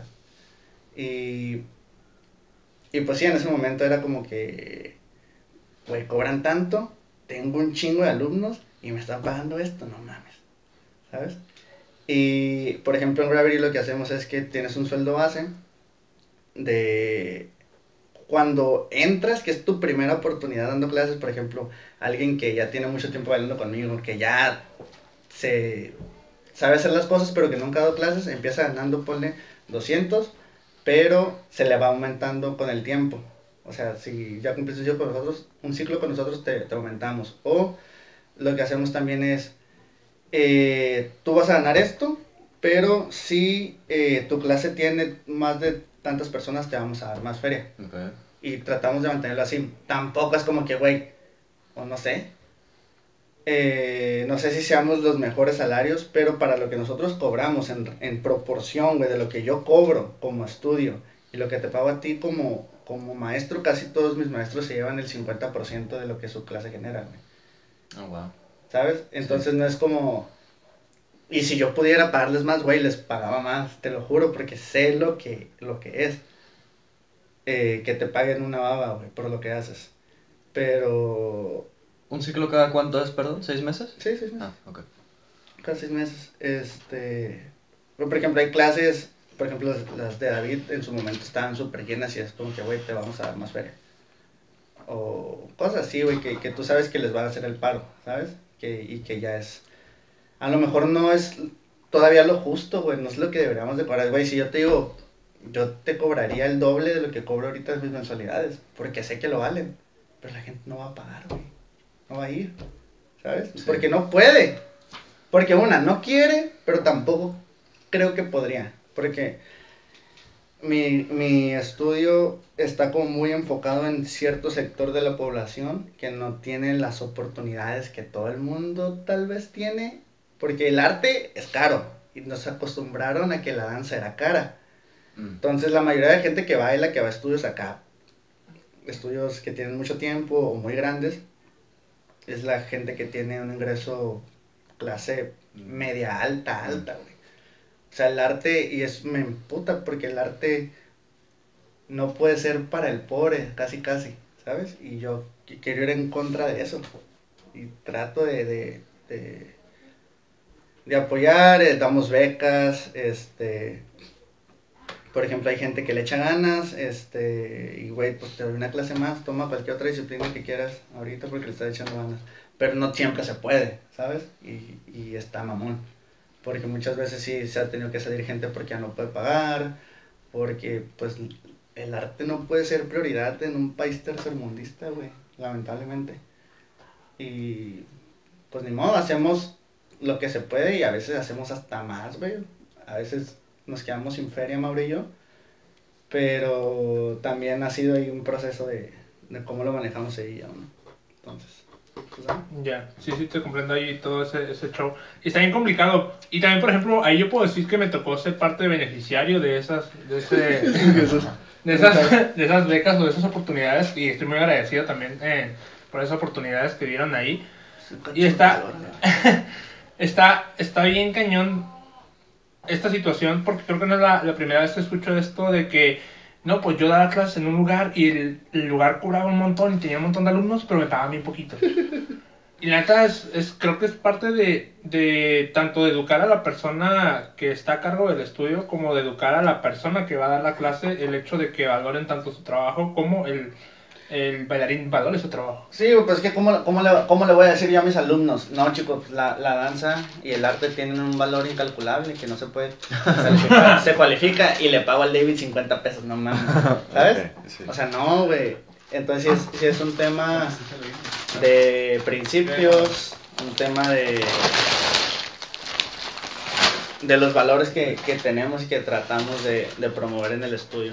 Y sí, estoy, estoy, estoy contento. También eh, es un lugar que me ha abierto muchas puertas, que me ha hecho vivir muchas cosas bien perronas.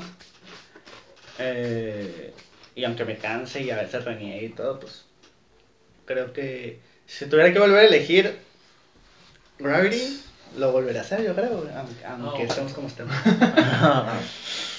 ¿Cómo le hacen mis alumnos? Así. No, así. Yo tengo una pregunta muy buena, creo o espero, eh, perspectiva de cada quien. ¿Consideras que se tiene que moderar el quién da clases? Moderar. Ajá, el decir ¿Para qué? ¿Y quién las va a moderar? exactamente. Por eso te Esa es que esa es la pregunta. La pregunta no es ¿crees que se debería? Es quién y por qué o para qué. Entonces, eh, lo que yo trato de promover en mis clases, cuando, porque eh, típico, ¿no? Va un morro que es talentoso, morro, morra que es talentoso, le salen las cosas y ya después, no, es que ya voy a dar clases en tal lado. Y yo, ok. Nunca les he dicho no des clases, pero sí les digo como tú tienes una responsabilidad como maestro de compartir conocimiento que esté de alguna u otra forma verificado, güey, compartir tus fuentes, lo que tú quieras, no es lo que se pide en, en todos lados. Eh, y es lo que yo trato de hacer. Y de hacer un buen trabajo con mis clases, güey. Yo no te puedo decir, ¿quién soy yo para decir, no, este güey no de clases si nunca he, he ido con él? Ok. ¿sabes? O sea, es como la gente que eh, baila breaking nada más eh, en, no sé, en eventos o en, en la calle y que dicen, no, es que los estudios no hacen Ah, real ok. hip hop. ¿Cómo sabes, voy a hacer una clase? ¿Sabes lo que promovemos, de lo que hablamos? ¿Sabes lo que hacemos? No, ustedes cállese el hocico. ¿Sabes? Entonces, esto es, lo mismo, güey. O sea, no, no puedo decirte yo como. Eh, sí tengo, obviamente, eh, como mis puntitos de un buen maestro es esto, esto, esto y esto. Pero también yo que, por ejemplo, que empecé a dar clases y no sabía, güey. Lo empecé a hacer porque me lo pidieron, por necesidad. Y en el transcurso de todos estos años he ido aprendiendo. O sea, no sé si esa persona lo esté haciendo porque no tiene otra forma de salir adelante, güey. De, no sé, ¿sabes? Sí. Tenemos que fijarnos bien que, cómo está el rollo ahí. Pero pues sí, obviamente ya cuando hay un, un no sé, güey, un workshop. Este, y, y tú cuando escuchas un workshop, ah, ok, pues tiene que tener cierto nivel. Pues te fijas, güey, a dar la clase. ¿Y para qué vas a tomar esa clase? Ese es el pedo, a los alumnos, entrénense. Ok, pero también pregúntate por qué estás entrenando. ¿Para qué? Porque hay, una morra en el estudio que quería ser bailarina de ballet. y tomaba dos clases de ballet a la semana y un chingo a Gravity. Y yo como que, güey, ¿Qué o sea, estás al revés, tienes que tomar Sí. un chingo de ballet y venir No aquí sé. a unas dos, no sé, para que te estreses. Ok. Pero muchas veces el, el, el, el alumno está así, bueno, automático. Como que va a, a donde sea, chingue su madre, ¿sabes? Y la clase estuvo bien porque nos grabaron. Salimos, salimos en, en Instagram. Entonces, es un proceso de educar tanto al maestro como al alumno, porque al final de cuentas, si tu clase está en culera, que no sé lo que se considera culero, pero la siguen consumiendo un chingo, se va a considerar exitosa y se va a considerar buena, güey. Ok. ¿sabes? Entonces, eh, son muchos factores ahí, o sea, muchos factores y al menos, por ejemplo, en la comunidad, en Tijuana, yo no soy quien para decir, tú no des clase, tú no puedes dar clase. En mi estudio sí, en mi estudio sí digo, tú no, tú sí, tú no, Ok. ¿sabes? Pero afuera, la neta, no, no, no creo que yo pueda decir quién sí, quién no. Por ejemplo, para mí una clase culera ah, sería una... La de... La de- ah, La de- la de Gustavo. Hip Hop 3. No, una clase culera podría ser.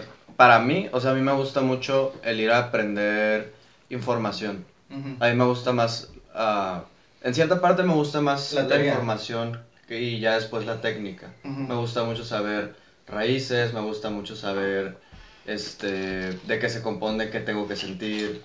Y a lo mejor no me van a explicar todo en una clase tampoco, ¿no? No, pues no se puede, güey. Ah, Pero tú llegaste, tuviste un proceso para llegar a entender eso, ¿no? Porque antes es que la danza es visual, güey. Tú al principio nada más ves la forma y tú quieres hacer eso. Pero ya ahí, eh, según lo que tú vayas aprendiendo como alumno, pues vas a querer más. sí. O, o el maestro también de que, ok, estoy viendo Cristiano, le voy a explicar también todo eso. Yo por eso pregunto en Gravity, es como que, ¿tú qué vienes? No, pues es un hobby, ok. Y tú, no, yo quiero dedicarme a esto. Uh, mamaste. Porque te voy a exigir un chingo, no te voy a exigir a ti lo mismo que le exijo a la persona que viene a agarrar cura, Ok. ¿sabes? Entonces es diferente. Y pues a veces es difícil porque, y me ha costado mucho eso porque yo, pues esto es lo que hago, güey, y sí me lo tomo muy en serio. Y no me voy a reír de cuando te burles de lo que hago. Entonces te exijo así. Y a veces era de que a mis alumnos de acá de 6 años les exigía como a mí, güey, ¿sabes? Y era como que el niño se le había. Y ya después como que, bueno, ya. Y para allá iba, o sea, a mí también me... eh, al principio te puedo decir que las clases que tomaba, la neta, yo creo que eran más por un hobby que por el ya iniciar a bailar y decir como, mi visión es este, abrir una academia o ser profesor o maestro de baile. Sino que, o sea, de mi parte sí me tomó bastante tiempo como el darme cuenta. Eh, como de si realmente era un hobby o si sí quiero hacer esto y, y empezar como a dar clases o si tengo que formarme para ser un profesor, un maestro y qué tengo que hacer. Y pues sí, como tú comentabas, es como un proceso muy personal, ¿no? Sí, güey, es que yo no te puedo decir, no, lo que estás haciendo está mal. Ah, chinga. Pues, ¿Por qué, güey? ¿Sabes cómo? O sea, Sí, sí. no, es, que es, todo un tema. Y respetar al otro en su individualidad, en su otra edad, está cabrón, güey. Porque tío, siempre nos queremos meter y queremos, aunque no nos pidan un consejo, que nos den un consejo. ¿Sabes? Güey, no, cállate el hocico. Ya. Por ejemplo, Mario le, le comentaba ese tema de cuando uno empieza a sentir esa sensación de voy a una clase a aprender esto. Y yo le comentaba a él que a mí me pasó cuando yo empecé a sentir esta responsabilidad a la hora de que me tocaba a mí compartir. Porque cuando yo comparto, siento todo el peso encima de que si yo digo algo que está mal, esta persona la estoy educando mal. O le estoy diciendo un valor erróneo de algo. Decirle, no, pues popping significa esto. O how viene de acá. O locking esto y lo otro. Y es como de bestia, o sea, estoy educando posiblemente a una siguiente generación de bailarines y lo tengo que hacer lo mejor posible. Y a Mario le, me comentaba esto, creo que fue ayer, ¿no? Que me comentabas que empezaste a tener esta conciencia de, de bestia, yo estoy en esto, estoy haciendo esto, a veces me tengo que compartir y ocupo hacer también lo mejor posible, porque hay un- una responsabilidad entera de impartir la información lo mejor posible a la nueva generación.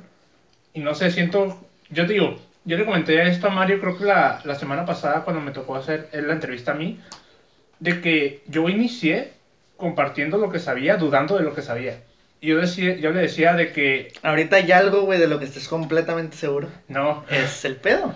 Y ¿sabes? es lo que. Le dije, y yo le dije, comencé dudando y le dije, aún dudo de lo que digo y lo que hago. Y le digo, creo que está correcto porque dudar de ello me forza a mí a seguir teniendo que mejorar y buscando más información o preparándome mejor para lo que vaya a compartir o hacer. Y es como, hay cierto valor en eso, o sea, nunca vamos a terminar de comprender todo porque aunque quisiéramos y aunque pudiéramos, va a pasar un día después y lo que pasó en esas 24 horas, algo surgió, no sé, una nueva danza, una nueva Sí, historia, algo nuevo. Ajá, todo va cambiando, evolucionando, así como tú comentabas de que, ay, cuidado, que a lo mejor tú tenías una, una postura hacia, hacia algún tema, como lo que hablamos de la marca personal, eh, pero vas cambiando conforme el tiempo y a lo mejor eso que pensabas antes ya no lo piensas. Y pasa lo mismo en este caso eh, con las danzas. Pasa algo dentro de la danza y se modifica, evoluciona, cambia. Y aunque tú pensabas que sabías todo, ya pasó este tiempo en el que surgieron cosas nuevas y ya no lo sabes todo. Y de todos modos nunca vamos a saber todo porque nunca vivimos en esa Sí, época. es un proceso. Es un proceso muy, muy, muy, muy, muy largo. Entonces, pues nada más, no saben nada. Tienen que entender eso. ¿ok? Y pues sí, así es, amigos. Así es. Sí está. Sí es obviamente una responsabilidad compartir. eh, pero también sé amable contigo mismo, güey, porque no sabes todo y a veces te vas a equivocar. Yo como soy una persona súper insegura, güey, por eso investigo un chingo.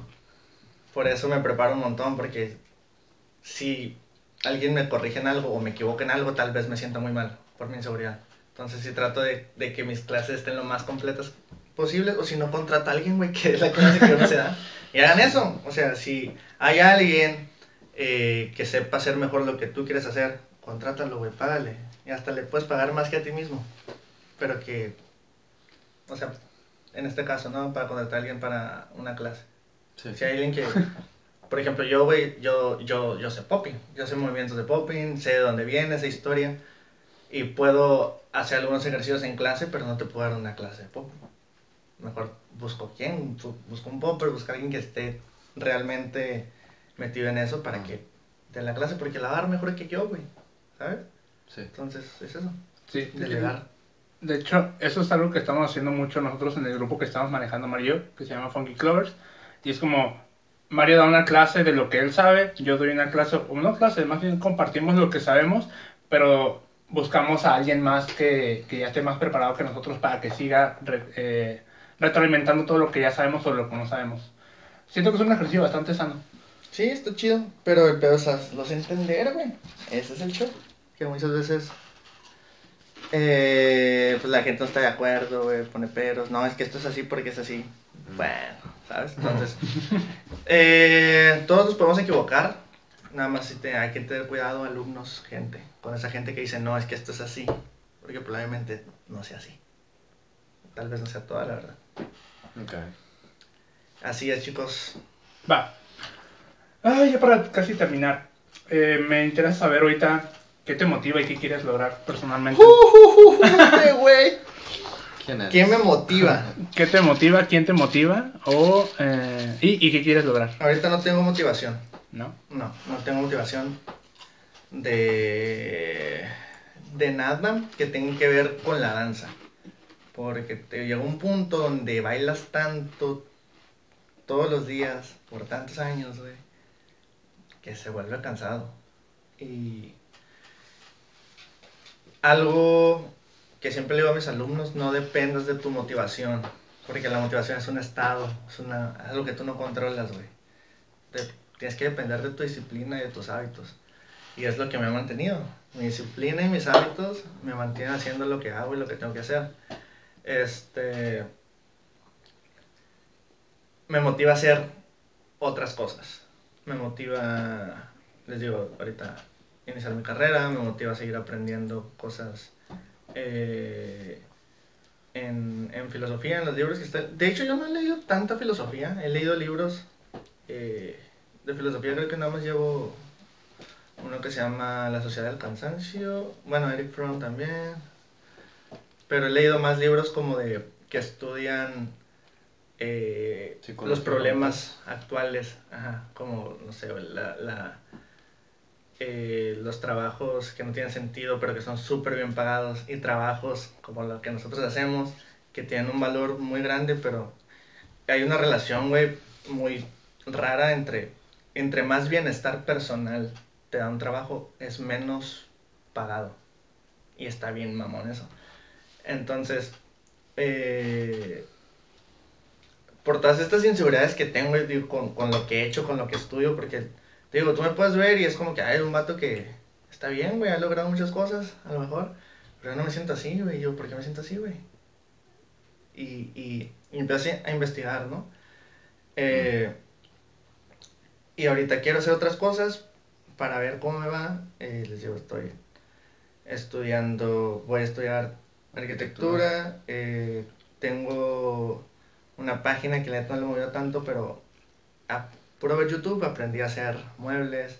Estoy ahorita por mudarme a un depa, estoy remodelando. Eso me motiva. Aprender cosas, eh, ideas nuevas, me, eso sí me motiva un chingo. Y crear, crear, pero todavía no sé qué. ¿Sabes? Porque si hay cosas en la danza que pues ahorita yo hago por trabajo, como dar mis clases y todo eso, pero Sí. necesitas como artista seguir teniendo como esta Algo que chispa. ¿no? Algo, algo, algo que, que alimente esa otra parte a la que no se estaba alimentando porque ya lo que hace se volvió un trabajo, güey. Entonces, para mí, eh, ese algo son, por ejemplo, cuando viene una competencia, eh, digo, ok, me gustaría meterme a esta competencia o participar en este evento porque sé que puedo hacer algo totalmente diferente a lo que estoy haciendo en mis clases. Por ejemplo, con la de Front Row, ahorita no, no fue el caso porque hubo como muy poquito tiempo de anticipación para la competencia, entonces sí fue como que, güey, me, me voy a estresar. Y la neta, creativamente la coreografía que, que yo puse para el set, porque en el set montamos ahorita Naim, eh, estoy muy orgullosa de ella, Fernando que se acaba de integrar, que es un estilo totalmente diferente al que nosotros hacíamos, y yo, y yo me tardé más que todos, güey, porque no, no estaba preparado como para mm, montar algo de competencia en tan poquito tiempo, eh, no teníamos concepto, o sea, está todo mal. Entonces, eh, sí me costó mucho trabajo, ya salió, ya quedó, pero eh, no fue algo que se me facilitara. Y, por ejemplo, me pasa en el trabajo que a veces, ay, güey, no sé qué poner hoy, qué voy a hacer. Pero cuando es arte por arte, que lo quiero hacer, no- casi siempre me sale bien fácil. ¿Sabes? Como mis videos que he hecho con, con Alex, eh, se me ha facilitado mucho, güey, porque es algo que yo quiero decir, que yo quiero hacer, de lo que quiero hablar, que me motiva, que, güey, ahí está la chispa, no ocupas nada más, y si te esfuerzas no hay pedo, si te cansas y te desvelas no hay pedo, pero hay otras cosas que es como que, ay, güey. Y me motiva eso, me motiva mucho mis alumnos, les estoy muy agradecido porque gracias a ellos, gracias a todas las personas que, que, que me han apoyado, aunque he pasado también por, por situaciones con gente hostil que no entiende lo que hago, hay muchas otras personas que, que sí me han apoyado y que me han ayudado a estar donde estoy ahorita, que yo sé, güey, que, que por más que yo pueda decir, no, pues es que yo tengo un estudio porque estoy bien cabrón, güey, porque la perré un chingo, güey, trabajé mucho y hice todo esto. La neta es que hay un factor de suerte que nadie quiere admitir, güey, ¿sabes? La suerte tiene mucho que ver. O sea, si nos esforzamos y si le chingo y si le perreamos, tampoco digan que no. Pero la suerte tiene mucho que ver. Y la gente que está contigo, la gente a la que te rodeas, es, es, es una parte muy importante. O sea, si, si yo, eh, no sé, tal vez no hubiera conocido a las personas indicadas en ese momento, como eh, Sixes for eh, Saraí, me acuerdo que fue una de las personas que, que más me motivó. No, sin decirme nada, sino que yo veía lo que ella hacía y, ay, güey, qué, qué chingón todo lo que hace, y de ahí aprendí. Eh, el Jesús también le aprendió muchas cosas. Eh, y pues Maura, Maura también me, Maura y yo hemos hecho un equipo bien cabrón para, para sacar adelante nuestros proyectos, Gravity, y con ella siempre trabajamos muy, muy bien en, en todo lo que es danza, baile y todo. Nos entendemos mucho porque nuestra filosofía de vida, si lo quieren decir así, es como, como eso, como mejorar las condiciones de las personas que están en nuestra comunidad, mejorar lo que tenemos con esto que nosotros sabemos hacer. Eh, siempre he compartido esa visión con ella y es lo que nos ha llevado eh, a, hacer lo que somos ahorita. Entonces también con ella es, estoy súper, súper agradecido de, de todo lo que me ha compartido y Liv David, toda la gente que ha estado también eh, me ha ayudado a, a posicionarme a lo mejor a- porque si yo soy un artista que pinta, güey, y ellos son mis colores. Si yo no tengo colores, ¿qué voy a pintar? ¿Sabes? Sí. Entonces, es eso. O sea, toda la gente que ha estado conmigo, a lo mejor di cuenta se da, es la que ha hecho que yo esté ahorita donde estoy.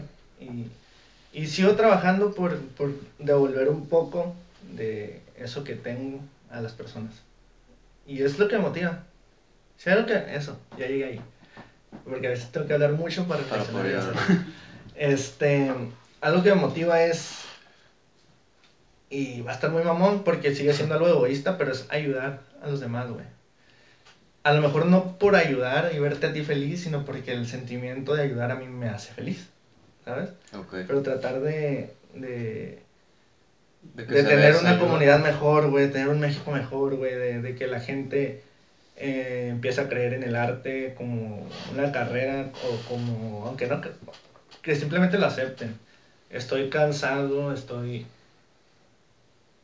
Me da mucho coraje cuando un, un alumno o, o alguien que tiene un chingo de talento, güey, tiene que dejar lo que hace por presión de sus papás. O me pasó también hace poco una alumna con un potencial, güey, enorme, súper inteligente, que se tiene que ir a Estados Unidos. Porque aquí no. Porque aquí no se va a poder dar la vida que ella se merece. Literal. Porque no va a tener las mismas oportunidades y porque va a ser mucho más difícil llegar a donde ella quiere llegar si está aquí, güey. ¿Por qué? Porque no podemos tener un, un México donde la gente no se tenga que ir, ¿sabes? Y yo sé que, que si yo me pudiera ir, porque no tengo visa, tal vez me iría, bueno, no creo que me quedaría. Eh, porque sí tengo mucho este, este sentimiento de, de, de, güey, tenemos que mejorar esto, ¿sabes? Porque así como es el pedo, guacha. Yo soy una excepción, güey, de toda la gente de mi barrio, ¿sabes? La gente de mi barrio o se murió, güey, o está en la cárcel, o trabajan en la maquila. Y no pudieron, güey, no pudieron a lo mejor salir de, de, ese círculo. Y a mí el arte me ayudó a ese pedo.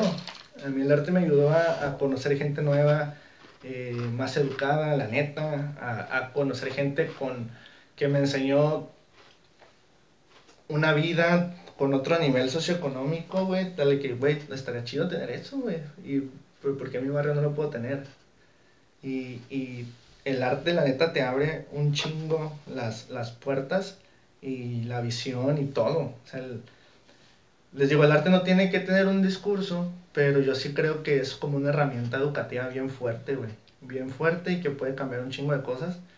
Y lo que me motiva es eso, como cambiar para bien y mejorar mi entorno con lo que yo sé hacer. Y que los demás estén chido, que, mi- que mis alumnos, güey, salgan de una clase bien felices, me mama, que estén riendo, que, que, que me pregunten cosas, me gustan chingo. Ah, creo que eso, eso me motiva. Eso. Motivaciones con gusto.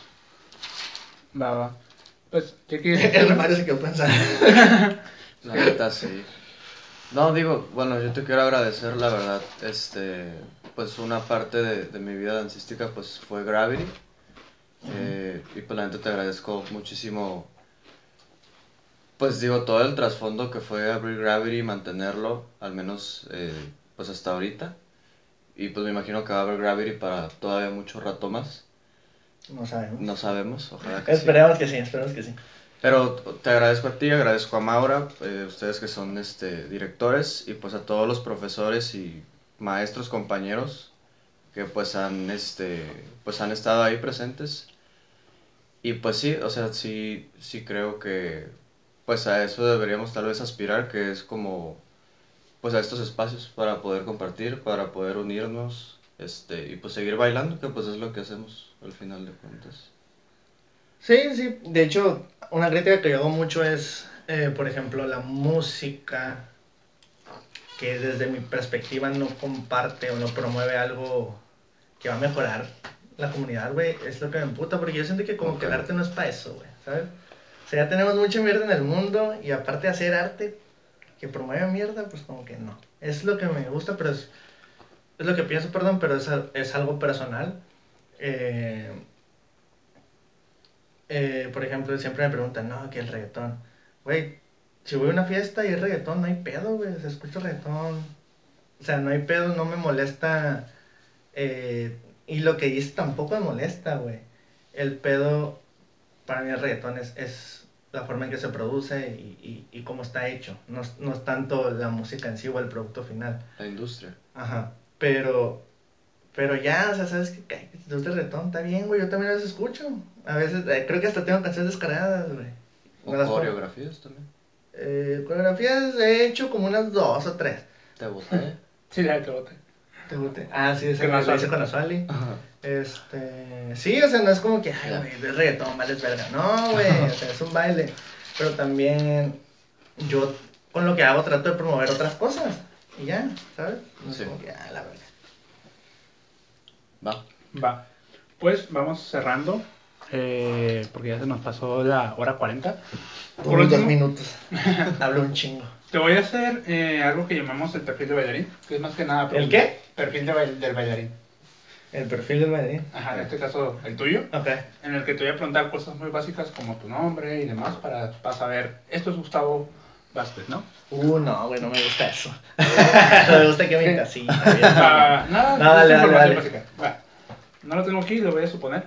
Eh, lo tengo acá, pero pues está grabando. Ah. Entonces, eh, pregunta uno. ¿Tu nombre completo? Gustavo Vázquez Martínez, ¿Tu edad? 29 años. ¿Cuánto tiempo tienes bailando? 11, 12, no soy bueno con, con ese pedo. Cierto. Eh, ¿Grupo al que perteneces actualmente? Yo no pertenezco, eso me pertenece. Ah, Live David, Live David, eh, Gravity, Fuertes de clase. representando. Trata de blanca. Morro, güey. Ok. Eh, ¿Bailarín que te inspire? Bailarín que me inspire. Eh, coreógrafos. ¿Cuál es el bailarín? Eh, el Kioni. Ah, ¿Quién más? El Melvin Tim Tim, está perrón. Sí. Salah, Green Tech. Eh, ah, este güey, el Rubix. Ok. Rubix, sí. Ok. ¿Estilo dancístico favorito? Estilo dancístico ahorita, puta. Pues popping, güey, yo creo. Ok. ¿Y en coreografía? O sea, ¿cuál te voy a decir? Coreografía, estilo eh, comercial, la coreografía que pone quién, güey. ok. Ok. Open side ¿no? ¿Un coreo? O sea, ah, o. Me gusta algunos coreógrafos en específico. Hay una morra que se llama Marisa Osato, que está pasada de lanza. No sé si sigue bailando. Baila como conte lírico, fusión, no sé qué. Este. Y acabo de descubrir unos patos rusos, güey, pero pues su nombre no, no está tan sencillo de aprender. Pero unos rusos que bailan también como contemporáneos, están pasados de lanza. Ok. Eh, ya hablando más personalmente, eh, ¿tu comida favorita? Ah, la madre. Tacos, balitas o aguachile, el aguachile más picoso del mundo de la misteriosa voy por ti. No sé. Ok. ¿Color favorito? Puta. Pues sí, si veo el color de la coca, yo creo que es el rojo, el negro, se mamó. Perdón, olvidaba que era total. Este. fruta, fruta favorita. El mango.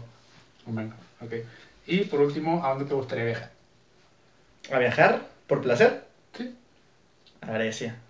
A Estados Unidos para trabajar. Irme no. Ok, va. Eso sería más que nada como datos esenciales tuyos que te conforman. Sí, man. Eh, igual, esto Sí, no como para- que sea todo. Para tener ahí como, ah, este güey vino, mira, hace esto. Para esto, crear tu Ajá. marca personal. Ah, Mamá, síganme, voy- ya voy a, voy a subir más cosas. Siempre digo eso, voy a subir más cosas y subo un reel o algo y ahí, ahí se queda. Eh, También tomas fotos, pero eso también me imagino que debe ser porque te Chinga, no, güey. ¿Cuál es? Creo que tenías una, una foto que tomaste como de una copa, un vaso o algo así. Pero no sé si son... Ah, no, ah, eso fue un. Hice. Lancé mi marca de muebles y Ah. mi primer cliente fue una, una muchacha que me pidió una mesa y una banca. Y ya hice la mesa y la banca, pero. eh, tenía ahí un florero. Compré un florero y le puse. ah, de las flores blancas chiquititas, güey. De las que le ponen a los ramos para hacer relleno. Ajá. Eh, nubes, algo así. Creo que sí, creo que sí. Y se veía bonito y lo puse ahí y le tomé la foto y ah, se ve chingón. Yerberas. No sé, ¿yerberas? O Yerberas, no sé si. Bueno, pues. No, pero no, no, no, es, no es algo como que. En realidad me gusta todo el, todo el arte, güey, podría decirse. Como las formas de expresión. Me gusta la música, el baile, la poesía me gusta también. eh, las artes plásticas me maman. Yo soy una persona muy. Que me gusta agarrar cosas, güey, y desarmarlas, sí, man. Eh, sí. Ya. Por último, tu nominación. ¿A quién nominarías a otra persona para invitarla al, al podcast? Nomino. A pues. Sala. Mira, todo esto. ¿A quién, eh? A Sala. A Sala, Sala Taile, a Grintec, no, Grintec no porque es mala persona. a todo esto un saludo a Gustavo Jorges, que fue quien te nominó a ti. Ah, gracias, va a bailar con, conmigo en diciembre. Ey. Ah, voy, a- voy a hacer este comercial, vayan a clases de Gravity, vamos a tener una función en diciembre, el 18, Mm, vean ahí en, en, en, en la página del estudio las, lo que trabajamos, las, la- los videos que hemos hecho con Alex, saludo al Alex. Eh, es la primera función después de pandemia, no habíamos hecho nada, la neta. Ya hacía falta. Eh, y pues apoyen a, a los bailarines porque ganamos muy poco y nos vamos a morir si no compran nuestros materiales. Ah, que vayan a Front Roadie. Ah, Ah. que vayan a front porque el Jesús se madreó la pata y le cobraron un montón porque no teníamos seguro, porque el arte, ese es otro tema, güey, o sea, no tenemos seguro, no tenemos nada, entonces es como que Tronamos y valió madre. Que paguen sus impuestos. Esa es la realidad, es la realidad. Seguro de gastos médicos para todos los bailarines, hay que hacerlo. Hay que hacer una coalición, danza, danza segura. Sí, es un movimiento. Güey, hay que hacer eso, güey. Eh, y pues nada, hay que... Ah, ¿puedo dar un mensaje final? Pues estoy en la, nominación. la nominación. Ah, sí, cierto. A mí no va... ah, pueden, pueden hablarle a, a Alma, Alma Fierro. Pueden hablarle a Pamela Bojorquez, que tiene un estudio allá en, en el Soler. Pueden hablarle a, a Jacqueline de Lux Boreal. Se me olvidó su apellido. Pero, o sea, gente como. Porque los de los de Urbana ya han todos, ¿no? Sus almas de bueno. No, sí, sí, sí. Todavía Pero falta aparte, invitar. es de las pocas de Urbana que no ha venido. Yo, Sí. ahí, por ejemplo, tengo por invitar a Ah, güey no. a, Ah, no. a Raulito, Menos ese güey. a Librito. Al librito, al, a don librito Ah, sí, señor, ese sí. Dile que cocine, güey. a Naim, Ah, Naim, ah, Naim, sí. Pues es que estaba, me interrumpiste, güey. O sea, típico un machito. cajoncito a Naim. No, mira, eh, ah, no, algo para que suene la voz acá, güey. No, guacha, a, a, a Alma, a Pamela, a Naim, este, Jacqueline, dijiste.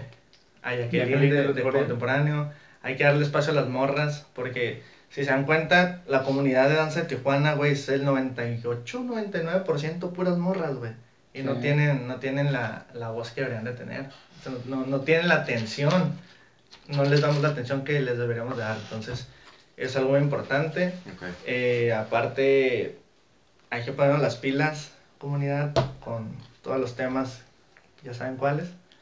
Eh, hacen falta más workshops. Hay un chingo de workshops todo el tiempo. Ujú. Todos los cursos dan un chingo de workshops. Nosotros acabamos de dar uno porque ocupamos dinero para la competencia de este güey. Pero necesitamos más, más conciencia, necesitamos más clases de ética, tal vez, de que no todo es baile, no que seas buen bailarín no significa que seas una buena persona, que tengas valores.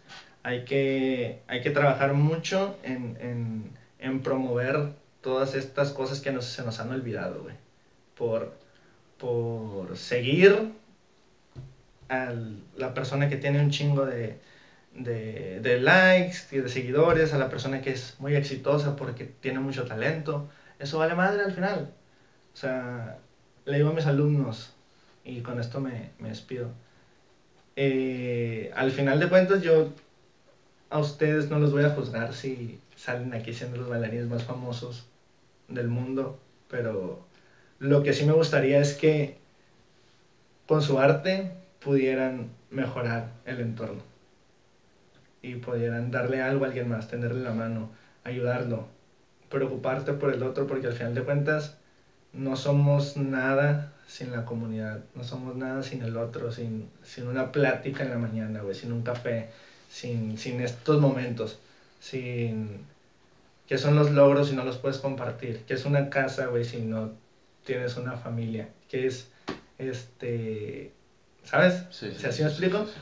que muchas cosas materiales nos pueden dar esa estabilidad y, y- y cosas que, que son necesarias para vivir, pero al final de cuentas creo que ese vacío y esa falta que siempre tenemos se llena con los demás, ¿sabes? Como con esta convivencia, güey, del, del ser humano. Porque el humano ha llegado donde está porque somos un chingo y porque nos podemos comunicar y nos organizamos. El humano solo no hace ni madres. Entonces, se nos ha olvidado mucho eso. Estamos en, en, en la época del yo.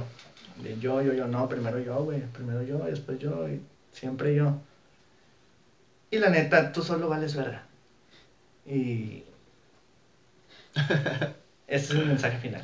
Entonces, hey, Va que va. Bonito. Muchas, muchas, muchas gracias, Gus, por caerle a, al otro lado del mundo, güey. Al otro lado del mundo, al otro lado de Tijuana. Casi saco visa para mí. Este, igual, eh, también gracias a Jesús Mosqueda por rifarse con el raitecito para traerme. No, pues ahí te lo voy a pagar, güey. Ah. Güey. ¿Tú crees que fue gratis? ¿Cuál era si son 37 pesos? Cada taco 37 pesos. También por patrocinarnos las, las bebidas del día de hoy. Ah, ¿se la chingaron? Muy bien. Coca-Cola. Coca. Eh, No tomen no coca. tomen coca. Ah, Deberían bueno. ser de dieta, pero. ah, Topo chico. Este. Tomen de vez en cuando. Tomen de vez en cuando. Y pues nada, muchas gracias por caerle y compartir todo lo que, lo que has vivido, lo que has experimentado, lo que has aprendido. Eh, sin duda, creo que para mucha gente en Tijuana te ubica como una referencia en tus inicios artísticos, y incluyéndome yo, tal vez María también, y demás. Creo que es muy importante comunicar a veces este tipo de mensajes que diste al final, por ejemplo, porque hay situaciones que suceden y no se hablan. Hay muchas situaciones Porque sucediendo nadie que quiere hablar, güey. Mira, si quieres, no terminamos y podemos hablar de ese pedo de que, uff, ta madre, ¿eh? Me encantaría. Pero- o luego para el otro. Para el otro. Este. Pero sí, o sea, hace falta. Hace Yo- falta. Hone- honestamente, te, te quiero comentar ahí respecto a ese tema. No lo quise tratar yo, sí lo pensé, porque dije, no sé si, si somos las personas adecuadas o a lo mejor no las hay, pero me gustaría, por ejemplo, invitar a, un- a una mujer para platicar más de ese tema. En lo personal. En lo, en, lo, en lo personal, a la experiencia que tengo, probablemente una mujer no quiera venir a un espacio de dos vatos a, a hablar de ese pedo. Ok. Eh, y no es personal, güey, es porque no. Así es. Pero al final de cuentas, eh, eh, la comunidad es nuestra, la comunidad de danza, ¿no? Y somos hombres y somos mujeres, güey. Y la neta, el pedo hemos sido los vatos. Porque no hablamos, porque no hacemos nada, o porque no. Porque tenemos un amigo que no queremos echar de cabeza. Pero todo es. Todo afecta. Aún las cosas que tú creas que no, ahí están. Y te lo digo porque. en, eh, yo nunca he promovido como ninguna clase de abuso hacia, hacia nadie en mi estudio y yo no me he metido con nadie, pero igual pasó con alguien en mi estudio. Y yo no hice nada, no hice nada para, para propiciar esa situación, pero tampoco hice nada para hablar y poner sobre la mesa un tema que pasa todos los putos días. Entonces, Eh, hay gente que dice, es que no es nuestra responsabilidad, entonces ¿de quién es, güey? ¿Nos vamos a echar la bolita así todo el tiempo? Pues no. Eh, no lo, dejo ahí, este, porque sí, es un pinche tema de otras dos horas, güey. Sí. Eh, tenemos que organizarnos, hablar entre los líderes, pues si algo son líderes, pues pónganse, pónganse vergas. Ah, y tratar de que estas cosas no sigan pasando, de que, de, de que no se normalicen ciertas ap- aptitudes, actitudes de, de los maestros o maestras. Eh, y hay que tener espacios seguros, espacios seguros para, para la gente que nos ha hecho y que nos ha puesto donde estamos. ¿sabes? Es lo mínimo que podemos hacer, güey. O sea, si, si la gente va a tu estudio, si la gente va a tus eventos, que el pinche lugar sea seguro, no mames. ¿Sabes? Eso y, y ya. O sea, A mí me, me gustaría comentar, bueno, igual ya nos pasamos de tiempo, fuck. Pero. ¿quién va a editar tú, güey? ¿Ah? Yo. No, ¿Ah, tú? no. Oh, shit. Este. El Alex acá. Yo estaba enterado que habían ah, hace tiempo unas juntas que se estaban haciendo entre, no sé si directivos o al menos de las personas que se mueven en los grupos de aquí de Tijuana, Mexicali, no sé si Ensenada. Pero bueno, según yo me di enterado de que solamente fueron como dos reuniones y ya no se retomaron. Sí, ya no se retomó. No se retomó porque, porque no ha habido alguien, güey, que realmente empuje esa iniciativa, ¿sabes? Ni hombres ni mujeres, así de pelada. O sea, porque así como ustedes tienen ese miedo, güey, de no sé si yo debería estar hablando de este tema porque soy vato, yo también lo he sentido, güey, ¿sabes? Como que, güey, no sé si yo tenga que hablar de esto, pero ese es otro tema, o sea, es como cuando das clases, güey, no sabías todo y te aventaste y lo tuviste que hacer porque era lo que había y lo que hacía falta. Pues en este tema también nos vamos a equivocar y, y, y a lo mejor no vamos a hacer las cosas correctamente, pero tenemos que aprender de alguna forma si no hay nadie que nos esté apoyando o asesorando o diciendo dale por aquí dale por acá, güey. Entonces, es un tema que no se habla ni siquiera en ningún lado, güey. En ningún lado se quiere tocar este tema, güey. Ni en la escuela, ni en el trabajo, en ningún puto lado. Y por eso está ahí. Entonces, si hubo, sí hubo un- una iniciativa que de hecho fue mía. eh, pero yo después, la neta, no le he podido dar seguimiento. Porque, güey, entre Gravity, Live the Beat, mis deudas, güey, trabajo de cosas, pues se me va el tiempo, güey, y no puedo. Y, y lo que he hecho es enfocarme en Gravity, enfocarme junto con Maura en, en las alumnas de Gravity. La neta, casi toda la información que sea ahí, todo lo que, lo que se ha hecho de ese tema, lo ha organizado ella, lo ha hecho ella, porque ella sabe un putero eso. Y yo, pues lo único que puedo hacer es apoyarla en lo que ella me diga, güey. Pero, por ejemplo, en Live the Beat hemos tenido pláticas así, güey, como un podcast de dos horas entre nosotros, eh, todos los integrantes, pues, y tratamos de siempre eh, mantener el respeto por encima de todo, ¿no? Ok, si dije algo que te hizo sentir mal o, o, o te sentiste mal con esto que hice, eh, házmelo saber, ¿sabes? Y yo también, hay un chingo de temas, como antes, por ejemplo, era bien fácil para mí eh, corregir a una alumna, güey, y tocarla, ¿sabes? Hacer, no sé, güey, agarrarla de aquí de algo para hacer una corrección. Y ahora está cabrón. O sea, entiendo. ¿sabes? Porque ya es muy delicado y entonces ya pido permiso o si no, yo cuando te digo, pon la mano aquí y tú la tienes así, yo no hago esto, güey, yo hago como esto. ¿sabes? Para que son temas ya, pues, de, de clase, ¿no? Pero, pero más que eso es, es la educación, güey, es, es hablar en casa, es que los papás también escuchen a, a lo que está pasando y es cuidar nuestra comunidad, porque al final de cuentas nos mama el baile, nos gusta el baile, pero no todo es pinche baile. Sí, hay más cosas que, que lo afectan y, y yo sí creo, güey, y me gustaría creer en esta idea romántica de que podemos cambiar el mundo con el arte, pero la neta no, güey, son más cosas. Es educación, es organización, es política, es es impulsar algo que desde lo individual no vas a poder, güey. Son cosas sistémicas, son cosas culturales. Entonces, o lo hacemos todo o por más que yo quiera no va a poder, güey. Por más que quieran dos, tres morras no van a poder. Es todos, güey, meternos en este pedo. Y así, porque Ahorita que comentas eso, yo vivo un caso ahorita que, digo, la verdad es miedo. Y es cuando estoy calentando y estoy con más mujeres en el mismo estudio y estoy estirando o estoy como, y es como de, fuck, ¿a dónde volteo? Porque, o sea, no quiero que parezca que estoy como, ¿sabes cómo? O sea, Sí, como, como que estoy viendo, ¿no? intentando mirando. A mí me pasó eso, güey, también. Me acaba de pasar de que a veces estamos estirando y a veces me estiro, güey, porque ya me duele todo, estoy un chingo.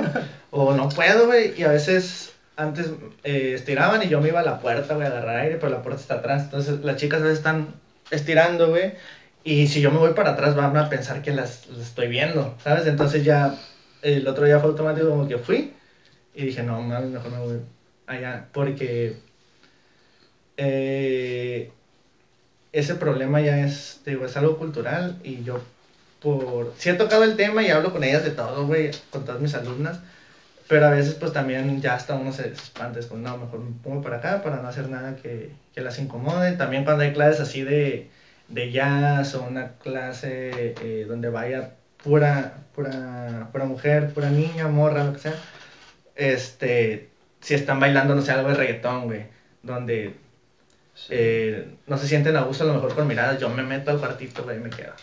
O sea, dejo a alguien enfrente y, y ya, porque a veces es más fácil, güey, irte, pero no lo va a solucionar. Tenemos que hablar y tienen que saber ellas que, que están en un espacio seguro y es lo que tratamos de hacer en Gravity, de que, güey, yo estoy ahí y, y ya, ¿sabes? O sea, no, no te veo ni, ni nada.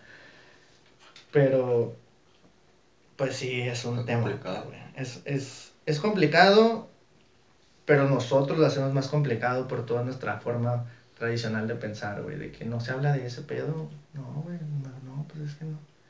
Y es que es incómodo, güey, es un tema incómodo. ¿Cómo estamos ahorita, güey? Ni siquiera podemos hablar bien porque cuesta. Pero tenemos que superar eso, porque si no, no va a haber avance, ¿sabes?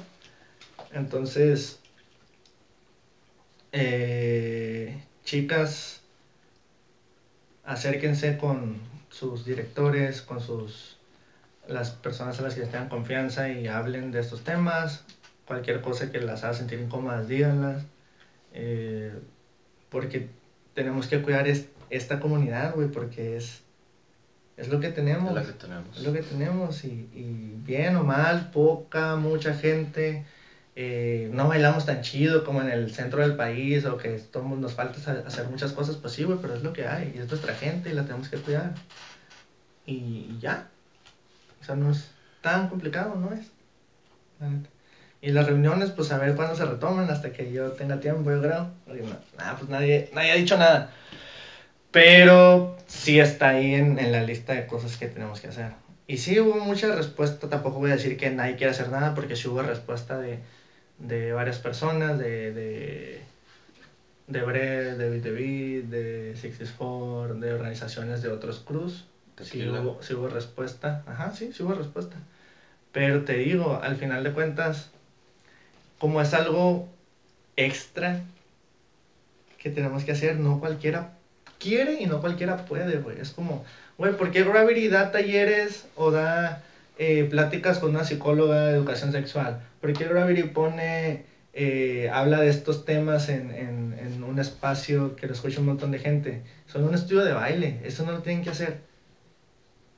Si no lo hacemos, güey, pues, va a ser lo que nos pasó, ¿sabes? Entonces, no lo tendríamos que hacer nosotros porque es, es- a lo mejor aparentemente no lo tendríamos que hacer nosotros, pero sí, güey, porque al final todo nos va a afectar porque todos estamos conectados, güey, todos, más, más que estamos conectados, no, güey, que todos, todo afecta a todo, es una cadenita, vivimos en sociedad, en comunidad, güey, si tú hiciste algo y yo te vi y no te dije nada, se te va a hacer pelada hacerlo en otro lado donde yo ya no te voy a ver, ¿sabes? Entonces, es, es, es algo que, que tenemos que hacer todos.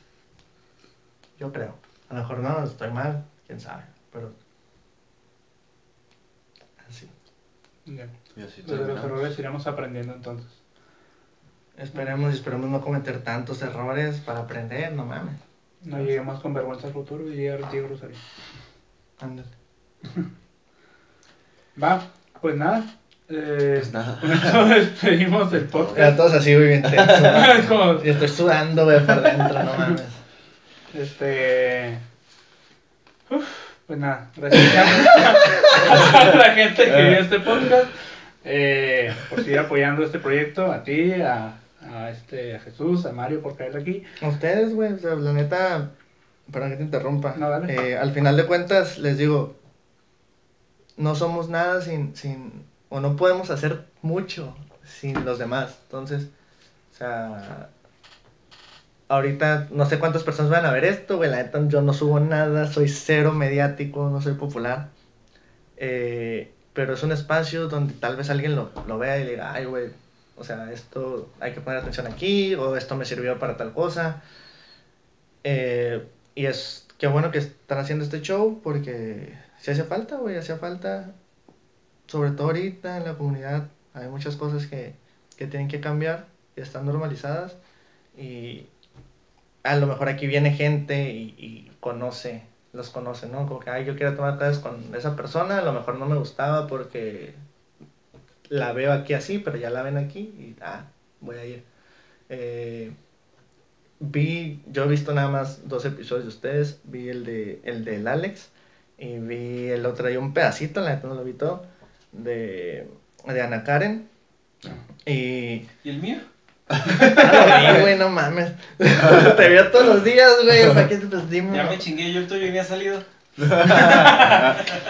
Ah, vi el, el de Ana Karen y, y me pareció como que, güey, tiene un, un chingo de alumnas, este, porque obviamente las chicas se sienten bien a gusto con ella, güey, y es algo que no pasa en los otros estudios, porque habemos vatos, porque, porque tenemos muchos eh, tabúes a lo mejor, eh, y eso, eh, aparte de, reflejar lo, lo, lo bien que hace su trabajo Ana Karen, también refleja que hay una necesidad de parte de las morras de, güey, sentirse bien, güey, en una clase, de, que, nadie llegue y te esté juzgando, de poder ir a una clase, estirar, hacer lo que yo quiera y que no esté un pendejo así viéndome, güey. No mames. O sea, y te digo, sin quitarle mérito a Ana Karen, la neta, pues qué chingón. Pero sí tenemos que poner atención en esas cosas, güey. O sea, ¿por qué, por qué las chicas no pueden ser ellas, güey, en una clase a veces cuando la vemos vatos, ¿sabes? Entonces hay que cuestionarnos todas esas cosas y, y, y sí darle la atención, les digo, al 99% de, de personas que nos conforman en, en, en Tijuana, que todas son morras, entonces.